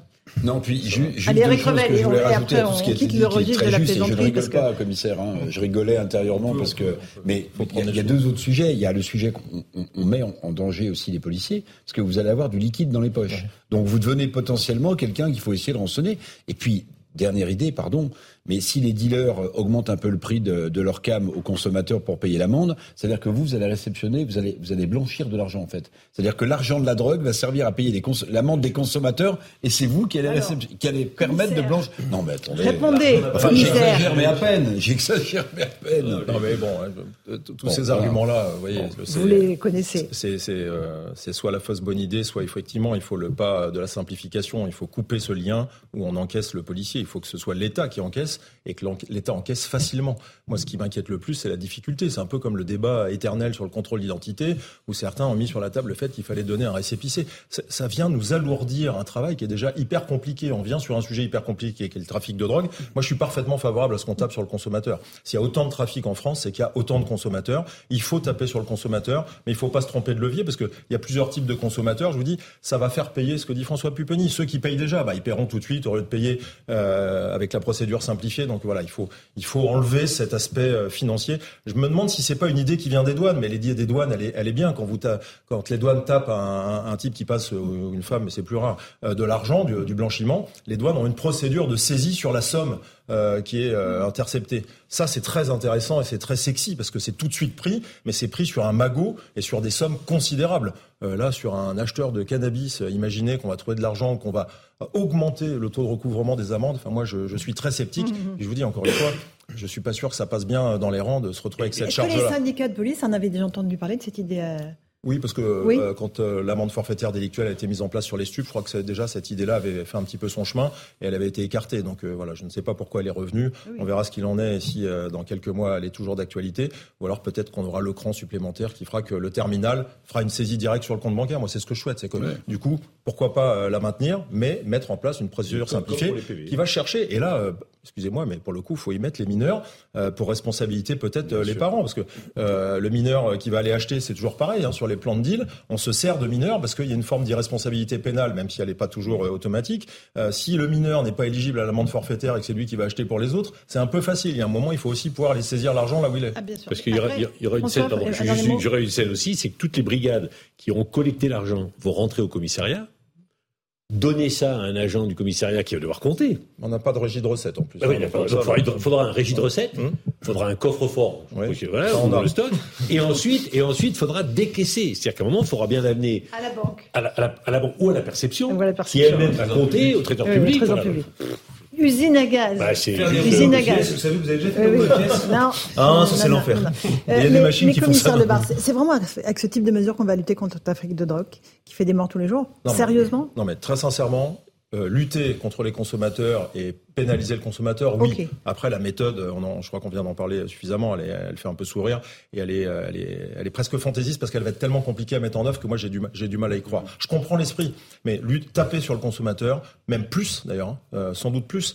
Moi, je, je me souviens quand j'étais en Seine-Saint-Denis, euh, je ne veux pas faire de publicité à une ville qui en mm. souffre déjà, mais une ville mm. limitrophe Paris, qui est un supermarché du cannabis parce que c'est limitrophe Paris, que justement c'est simple d'accès euh, le nombre de clients par jour qui passent, c'était évident qu'il fallait taper sur le consommateur. Le problème, c'est que ça nécessite une énergie considérable, parce que lutter contre le consommateur, quand vous en avez des milliers chaque jour, vous imaginez le nombre de policiers qu'il faut pour soit dissuader, soit les intercepter. Donc il faut trouver des méthodes plus simples, et il ne faut pas éloigner, le, je dirais, la lutte contre les stupéfiants, le sujet consommateur. Il est euh, étroitement lié. Il faut les dégoûter de venir sur les points de vente. S'il y en a autant, c'est parce qu'ils sont trop accessibles et que c'est trop facile. Et la task force dont a parlé le président pour lutter contre les caïds, ça consiste en quoi? On a une idée de. Et si j'étais encore taquin, je dirais au président que ça existe déjà. C'est le GIR, c'est le groupement interrégional. Voilà, ça existe simplement. Euh, c'est ce que je vous disais moi dans, dans, une échelle plus importante. Euh, la task force, il faut un moment. Je crois que l'État se donne les moyens de déplacer des, des montagnes, c'est-à-dire des centaines d'enquêteurs sur un point donné avec magistrat, greffier. Alors vous me direz, c'est de l'interministériel, hein, c'est compliqué de déplacer les gens de leur lieu de travail habituel. Je vous dis, Marseille aujourd'hui, les enquêteurs à la brigade criminelle sont noyés de dossiers. Je, prends rarement des termes excessifs euh, à, à Marseille. Euh, quand vous travaillez à la brigade criminelle, vous êtes tellement noyé de dossiers que vous dissuadez même les nouvelles candidatures, parce qu'à un moment, les gens regardent aussi le rapport euh, intérêt, travail, vie privée, c'est normal. Et quand on se rend compte que le travail vous bouffe tout le reste de votre temps, ben, vous trouvez plus de candidats. Donc si on en est, là, c'est qu'il y a trop de dossiers par enquêteur. Ça veut dire que le, la charge de travail est mal répartie en France. Il y a d'autres endroits où il y a des collègues qui ont plus de disponibilité. Il faudrait être, je pense, en mesure de faire des task force, mais ponctuelles, pas sur un mouvement d'affectation. C'est trop long ces mouvements-là. Quand il y a un pic de tension, il faut le régler avec des mouvements plus rapides. On va écouter un autre extrait d'Emmanuel Macron quand il s'est mis à dialoguer avec des habitants euh, dans un des quartiers, euh, avec des mamans notamment, une maman au Campanule qui disait que son fils ne trouvait pas de travail. Écoutez la réponse du président. Mais il veut travailler dans quoi, votre fils hein il, est prêt à travailler euh, serveur il est... Tout, tout, tout. Mais alors, il dit... là, là, franchement, quand j'étais plus jeune, je disais de traverser la rue. Non, mais. Non, non, mais c'est vrai, c'est encore plus vrai aujourd'hui Attendez, son On descend ensemble, on fait le tour du port. Je serais, je serais surpris qu'il n'y ait pas un restaurant ou un café qui cherche pas. Il n'a pas d'argent pour aller prendre des transports. Il n'a plus d'argent. Alors, deuxième sujet. Ça, on est prêt. Il y a des dispositifs. C'est moi qui lui la là. C'est moi qui lui donne à manger. Ça, il y a des dispositifs d'aide pour permettre le transport pour aller au, boulot. Mais vous n'allez pas me faire croire qu'il ne va pas trouver. S'il cherche vraiment un boulot à Marseille et qu'il est prêt à trouver un boulot de serveur, il n'y a pas de boulot de serveur. Pas mais, mais j'ai pas dit ça. Ah bon J'ai pas dit ça. Vous l'attrapez, il est où le fiston? Il est, ben, il est chez lui. Euh, il fait où chez lui? à, côté, Il habite à côté de la préfecture. En haut, dans une chambre de bonne. Que vous lui payez vous? Euh, Son père lui avait trouvé, mais qu'il ne peut plus payer. Il doit 11 mois. Il va voir un de mes collaborateurs. Ouais. Ce soir, il a un rendez-vous pour un job. Voilà Emmanuel Macron qui va faire le tour du port ce soir pour euh, voir les restaurateurs, François Pupponi, pour euh, trouver un job à ce jeune homme. Il a de la chance, le jeune homme, hein, tant mieux pour lui. Oui, j'espère qu'il a encore envie de travailler. À l'échelle du pays, il y a quand même des milliers, des centaines de milliers d'emplois à pourvoir, donc ça va faire du boulot pour le président. Ce que démontre le président, c'est qu'il va démontrer ce soir, si ce jeune vient, il va rentrer dans le premier restaurant ou le bar-restaurant du, du Vieux-Port, il va trouver un patron qui va dire, moi je le prends tout de suite. Parce que c'est vrai que la demande est forte chez un certain d'employeurs. La vraie question, c'est est-ce que c'est le rôle du président de la République? Et la réponse, c'est non. D'où l'idée aussi de, de, faire la réforme de Pôle emploi et des missions locales pour qu'il y ait un service public d'emploi qui soit plus efficace. Parce que c'est ça la vraie question, c'est qu'on a des offres, des demandeurs, et on n'arrive pas à mettre en adéquation les deux. Bon.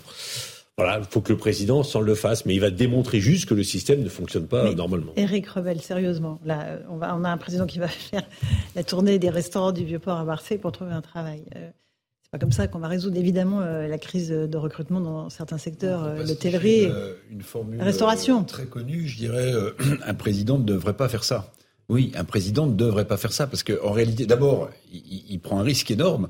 C'est que d'avoir beaucoup de gens qui vont lui dire bah, écoutez, vous avez trouvé un job hier pour quelqu'un qui en cherchait, il faut, il faut m'en trouver un ou plusieurs. Mais le, le sujet, quand même, pardon, François Pouponi le disait un peu, c'est qu'il y a plein de secteurs quand même en France qui n'arrivent pas à recruter. Et avec les, vacances euh, estivales euh, qui se profilent, euh, interrogez autour de vous, dans, les endroits où vous allez traditionnellement en vacances, vous allez voir le nombre de, de, de cafetiers, de restaurateurs, d'hôteliers qui cherchent du, personnel.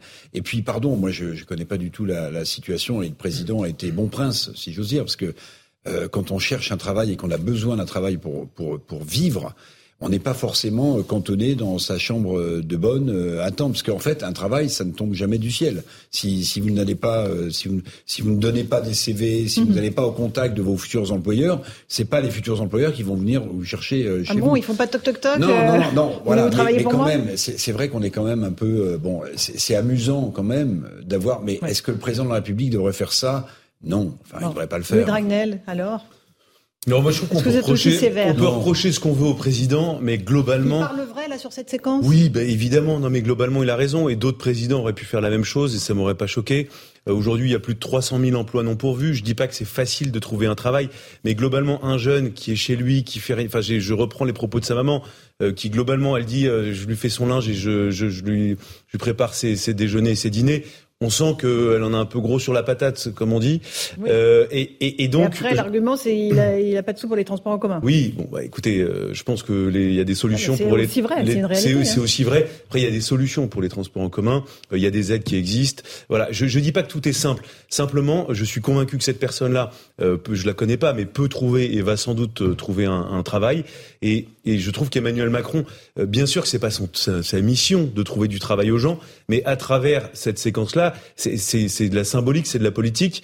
Et il a raison, parce que ça met en lumière le fait qu'il y a plein de sociétés, il y a plein de, de brasseries, de restaurants qui cherchent à recruter et ils n'y parviennent pas. Globalement, je, on va pas lui reprocher ça. Il faut qu'ils appellent Emmanuel Macron, on va leur donner des standards Malheureusement, parce que beaucoup d'employeurs qui trouvent parfois des gens qui ont envie de travailler, au bout de 48 heures, les gens partent en disant c'est trop fatigant, j'ai pas envie, je fais autre chose. Aussi, bah, c'est vrai. Bah, oui, oui, en fait, citez-moi un travail qui n'est pas pénible. Non, non, mais là, oui. Mais aussi, en fait, il y a aussi bah, une le génération. Vôtre, Dragnel, le vôtre, il n'est pas pénible de tout. Il y a aussi une génération qui a plus envie de se faire mal. Il y a aussi une génération qui a plus envie de se faire mal. Mais ça, c'est le, c'est le au cœur du sujet. Non, mais globalement, être serveur, non, mais comment est-ce que soudainement, après le Covid, on est passé d'un moment où on n'avait pas trop de problèmes à trouver des serveurs à il manque 400 000 personnes pour être serveur. Les nouvelles générations, les nouvelles générations qui disent il faut donner un sens. Pas une maladie. vous faites il faut un peu donner un sens. tous là, à dire c'était mieux. Non, non, non, non, mais non, mais je, mais non, mais c'est fatigant de travailler. Mais bien, non, mais, non, mais d'accord. J'ai fait d'autres choses. Oui, oui. Non, ce que je veux dire, bien sûr, on a fait plein de choses avant, mais ce que je veux dire, c'est qu'il y a aussi toute une génération qui met en avant le sens du travail, et ils ont raison, mais c'est le paravent commode pour s'exonérer de l'effort aussi. Bien sûr, mais c'est un très beau débat, ça. Un très beau débat, mais on le tiendra une autre fois. 18h30, le rappel des titres de l'actualité sur CNews et Europe 1 avec Somaya Labiti. Une femme toujours portée disparue après l'effondrement d'un immeuble mercredi dernier à Paris. Il s'agirait d'une professeure de la Paris American Academy dont le mari n'a plus de nouvelles depuis l'explosion. Les recherches ont pu reprendre après avoir été temporairement interrompues dans le week-end, le temps de renforcer la solidité d'un immeuble mitoyen. On connaît désormais le coût du séisme qui a frappé l'ouest de la France euh, le 16 juin. La facture est estimée entre 200 et 350 millions d'euros. Une annonce de la Caisse centrale de réassurance qui précise qu'elle prendra en charge au moins la moitié de la facture. La secousse qui s'est produite le 16 juin dernier est le plus important séisme dans cette région depuis une cinquantaine d'années. Et puis le footballeur Benjamin Mendy rejugé pour viol et tentative de viol. Euh, même s'il a été acquitté en janvier dernier de la plupart des charges qui pesaient contre lui, restent deux affaires sur lesquelles le jury n'était pas parvenu à un verdict.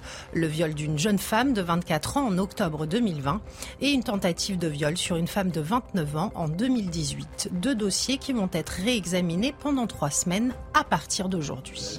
Voilà, 18h32, on fait une petite pause. On se retrouve dans un instant dans Punchline. On parlera de Marion Cotillard, qui euh, apporte son soutien absolu au mouvement écologiste Les Soulèvements de la Terre, qui a pourtant été dissous par le gouvernement.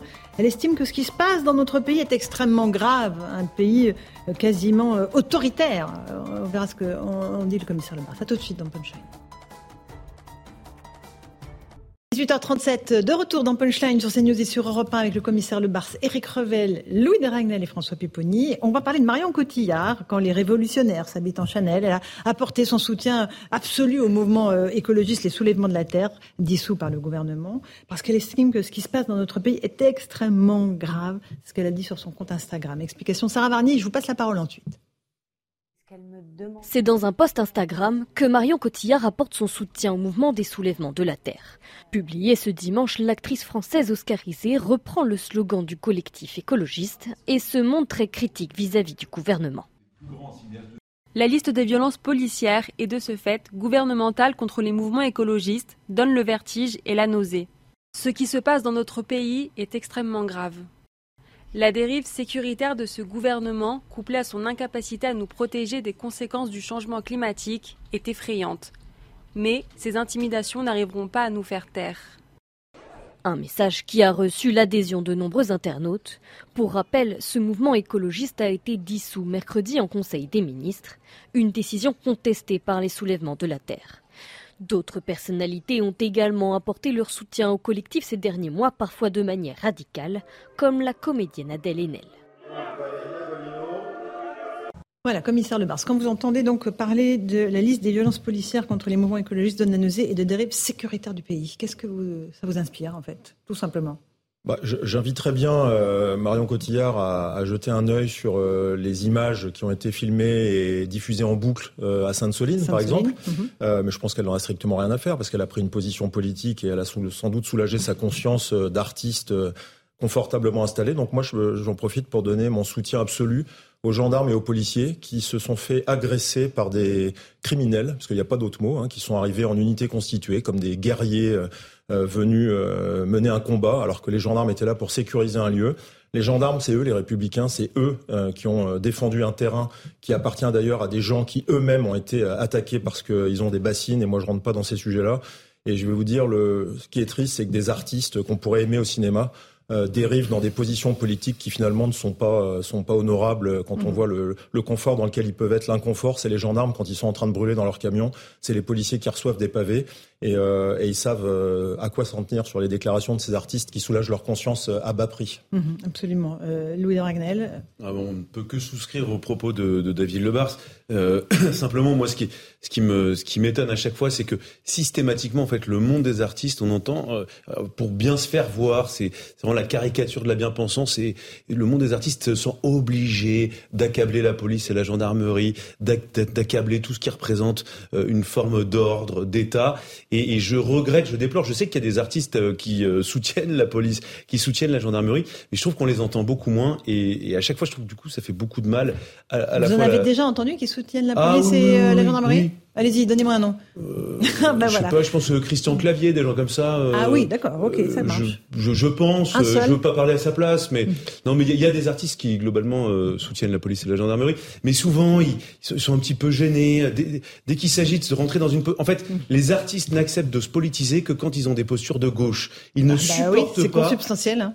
Bah, vous avez tout dit. Voilà, Eric Revel. Alors, je veux dire, moi, ce qui, euh, ça me choque pas qu'elle soutienne en disant c'est une erreur le mouvement soulèvement de voilà, qu'elle que, soit non, c'est pas ça qui est choquant. La décision, voilà, bon, ça, ça me choque pas. Elle a une position. On est d'accord. Mais franchement, les mots qu'elle emploie.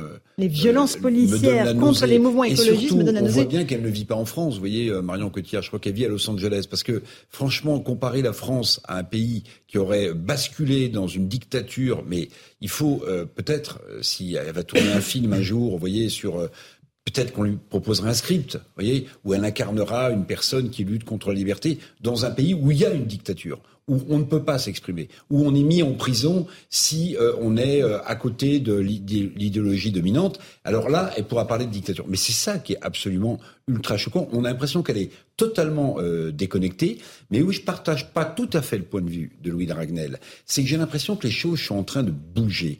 C'est-à-dire que là où les artistes prenaient des positions toujours très à gauche, parce que quand on est artiste, il faut être rebelle, il faut être contre le système, même si on en vit. Même si on en vit envie. Mais j'ai l'impression que les choses les choses sont en train un peu de bouger. C'est-à-dire qu'il y a une partie des artistes, il y a une partie de l'intelligentsia qui n'épouse plus ces idées-là. Et je pense que les choses sont en train d'évoluer. Alors, euh, moi j'ai évolué. Ah, euh, voilà, exactement. Heureusement. François Pipponi, on vous écoute. Marion Cotillard qui parle des violences policières contre les mouvements Alors, je parler, allez, elle voulait parler des violences policières, ça, ça choque, mais elle pouvait parler de toutes les violences en disant on défend pas ses idées en agressant des policiers. Elle pouvait le dire aussi, parce qu'elle pouvait soutenir effectivement euh, mhm. les victimes de ces violences. Deuxièmement, elle critique le gouvernement sur son inaction climatique. Sauf que sincèrement, il y a quand même, pour défendre tout le temps le gouvernement, mais il y a des lois qui ont été votées, on va plutôt dans le bon sens, c'est plutôt marqué d'une manière claire. Donc elle, veut faire de la politique de la pire des manières. Parce que, effectivement, quand on est une artiste française, on est écouté par les gens. Et que elle, soit capable de dire ça, il y a beaucoup de gens qui vont le croire, qui vont écouter ce qu'elle dit et qui vont mentir par comptant. Donc elle ne se rend pas compte de ce qu'elle dit, ce qu'elle dit est extrêmement grave. Elle ne dénonce pas les violences contre les policiers, ce qui est grave aussi. Et puis elle veut faire de la petite politique.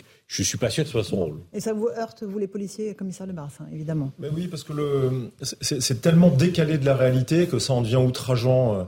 Euh, alors, euh, je ne sais pas si elle vit à Los Angeles ou s'il y a un virus à Los Angeles, ça me fait penser à Omar Sy. Il y a toujours, euh, chez certains de ces artistes, pas tous, c'est vrai qu'il faut pas, mais des espèces de sorties où on a l'impression que politiquement, ça les met dans la bonne case d'aller taper sur les policiers et les gendarmes. Mais ça commence à bien faire. Et si on doit parler d'écologie, euh, on peut comparer l'empreinte carbone, si on va dans ce sujet-là, de Marion Cotillard par rapport à celle des policiers et des gendarmes. Ça se trouve, son empreinte carbone est même supérieure à l'intégralité de, de l'institution police plus gendarmerie, vu le train de vie qu'elle a. Donc c'est vraiment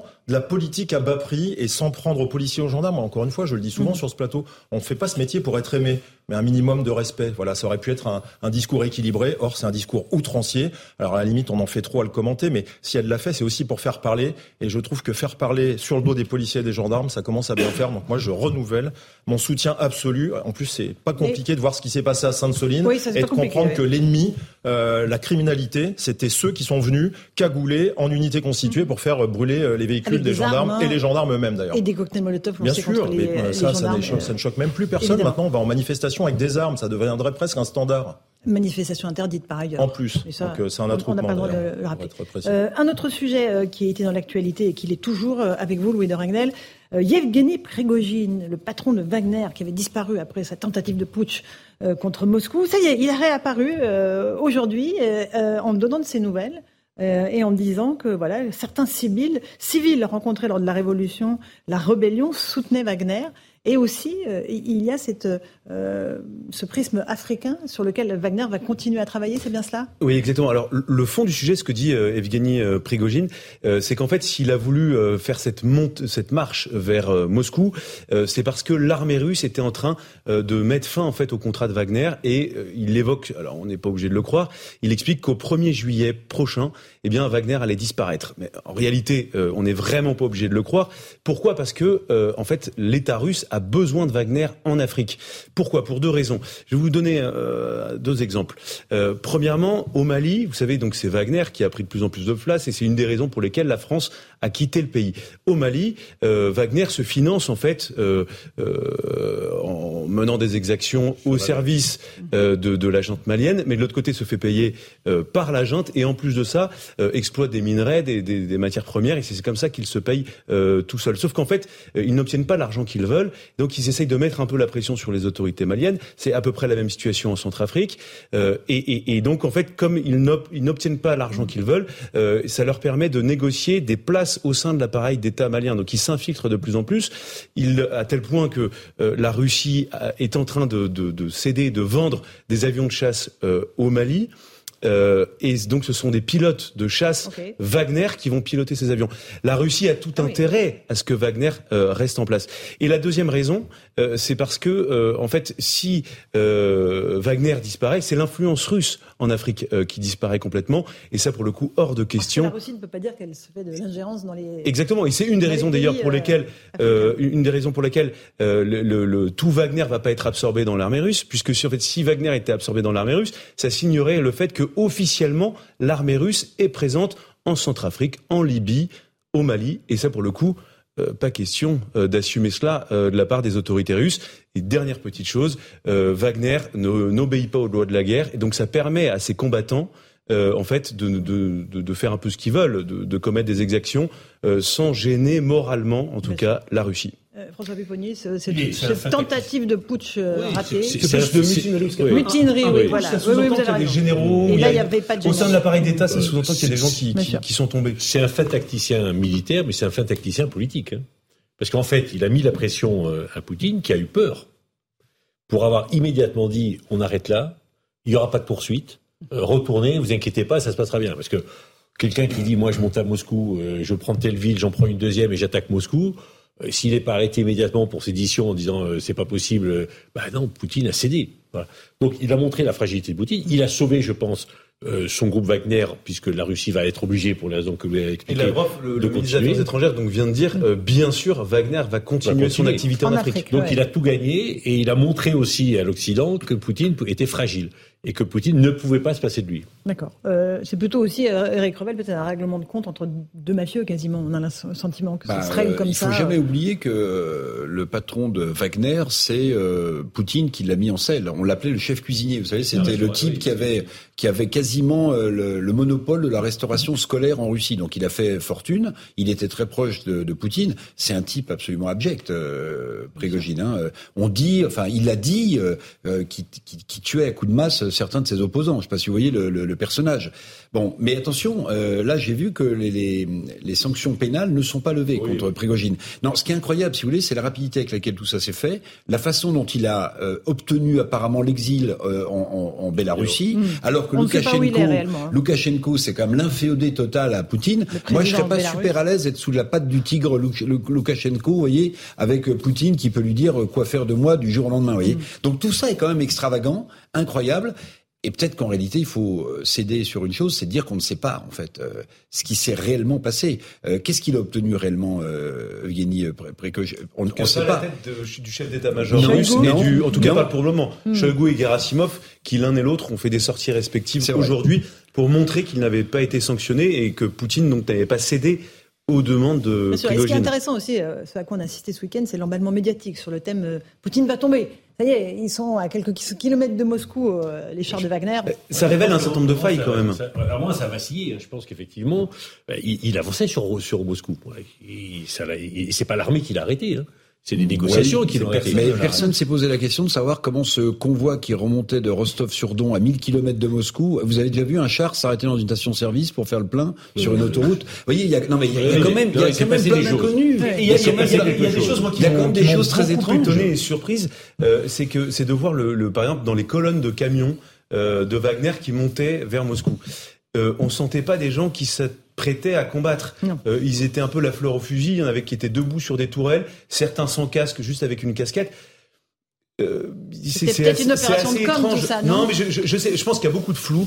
On n'aura sans doute pas euh, toute la vérité, mais il y, a, il y a beaucoup de choses qui interpellent. Bah, évidemment.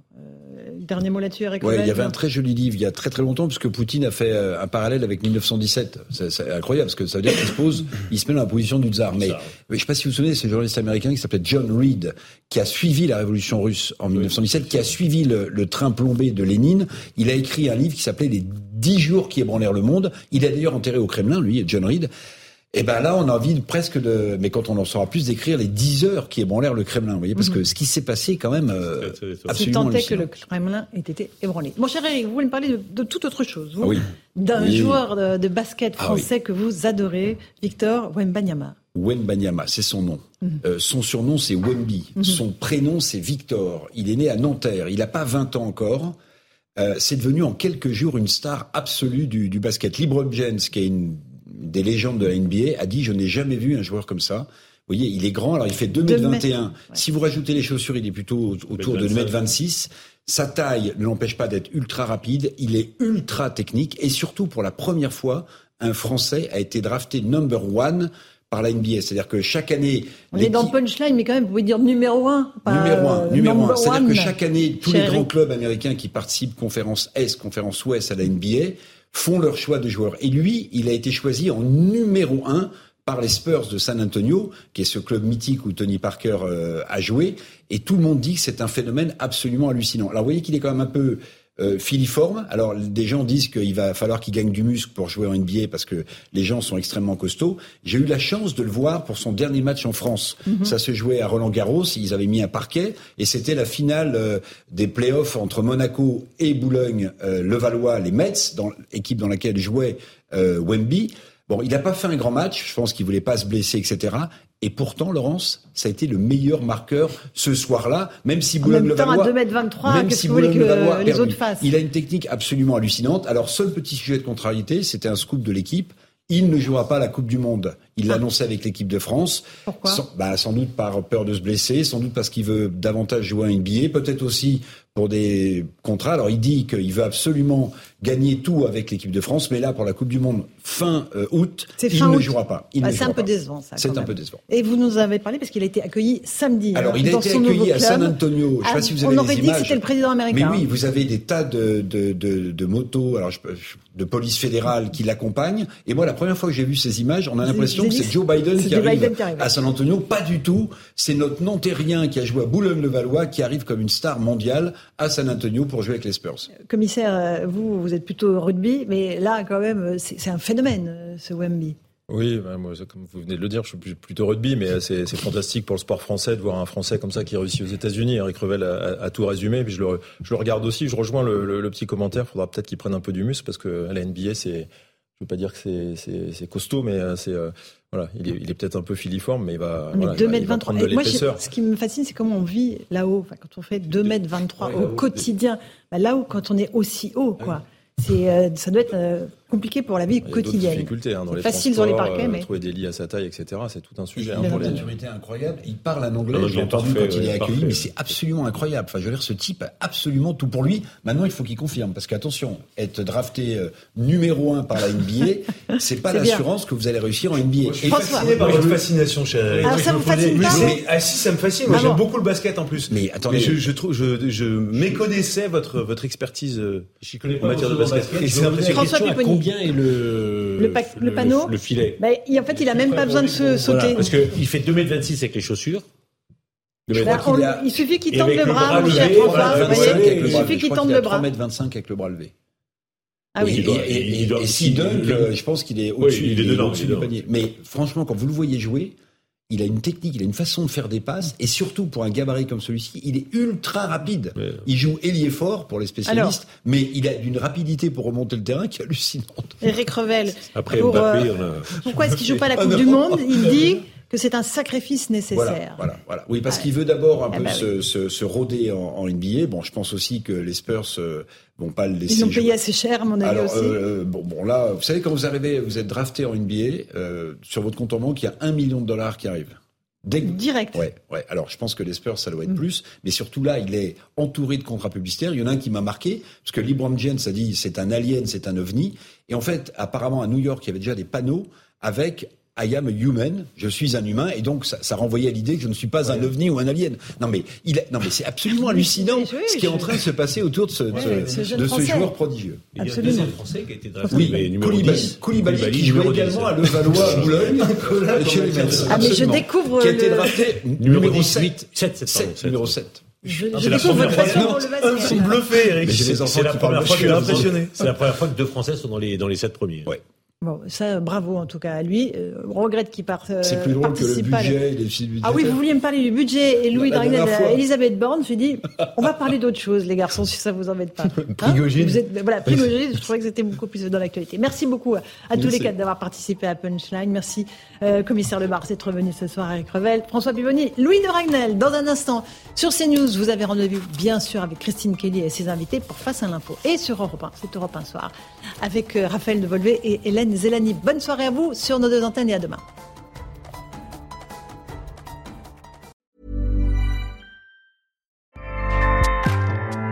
ACAST powers the world's best podcasts. Here's a show that we recommend. This is Roundabout Season 2, and we're back to share more stories from the road and the memories made along the way. We're talking rest stops, if we're stopping to get gas. You will be timed. you will be for sure. Misguided plans. I grew up in the city, so I have like, you know, a healthy fear of real extreme darkness. this was like wilderness. A lot of laughs. Y'all weird, but you, yeah, you, you were different. Like you were real different, bro. I can't really put my finger on it. and so much more. Just goes to show that unexpected things sometimes are the best when it comes to a road trip. Roundabout Season 2, presented by Nissan, is live now with new episodes rolling out every Thursday. Listen and subscribe wherever you get your podcasts.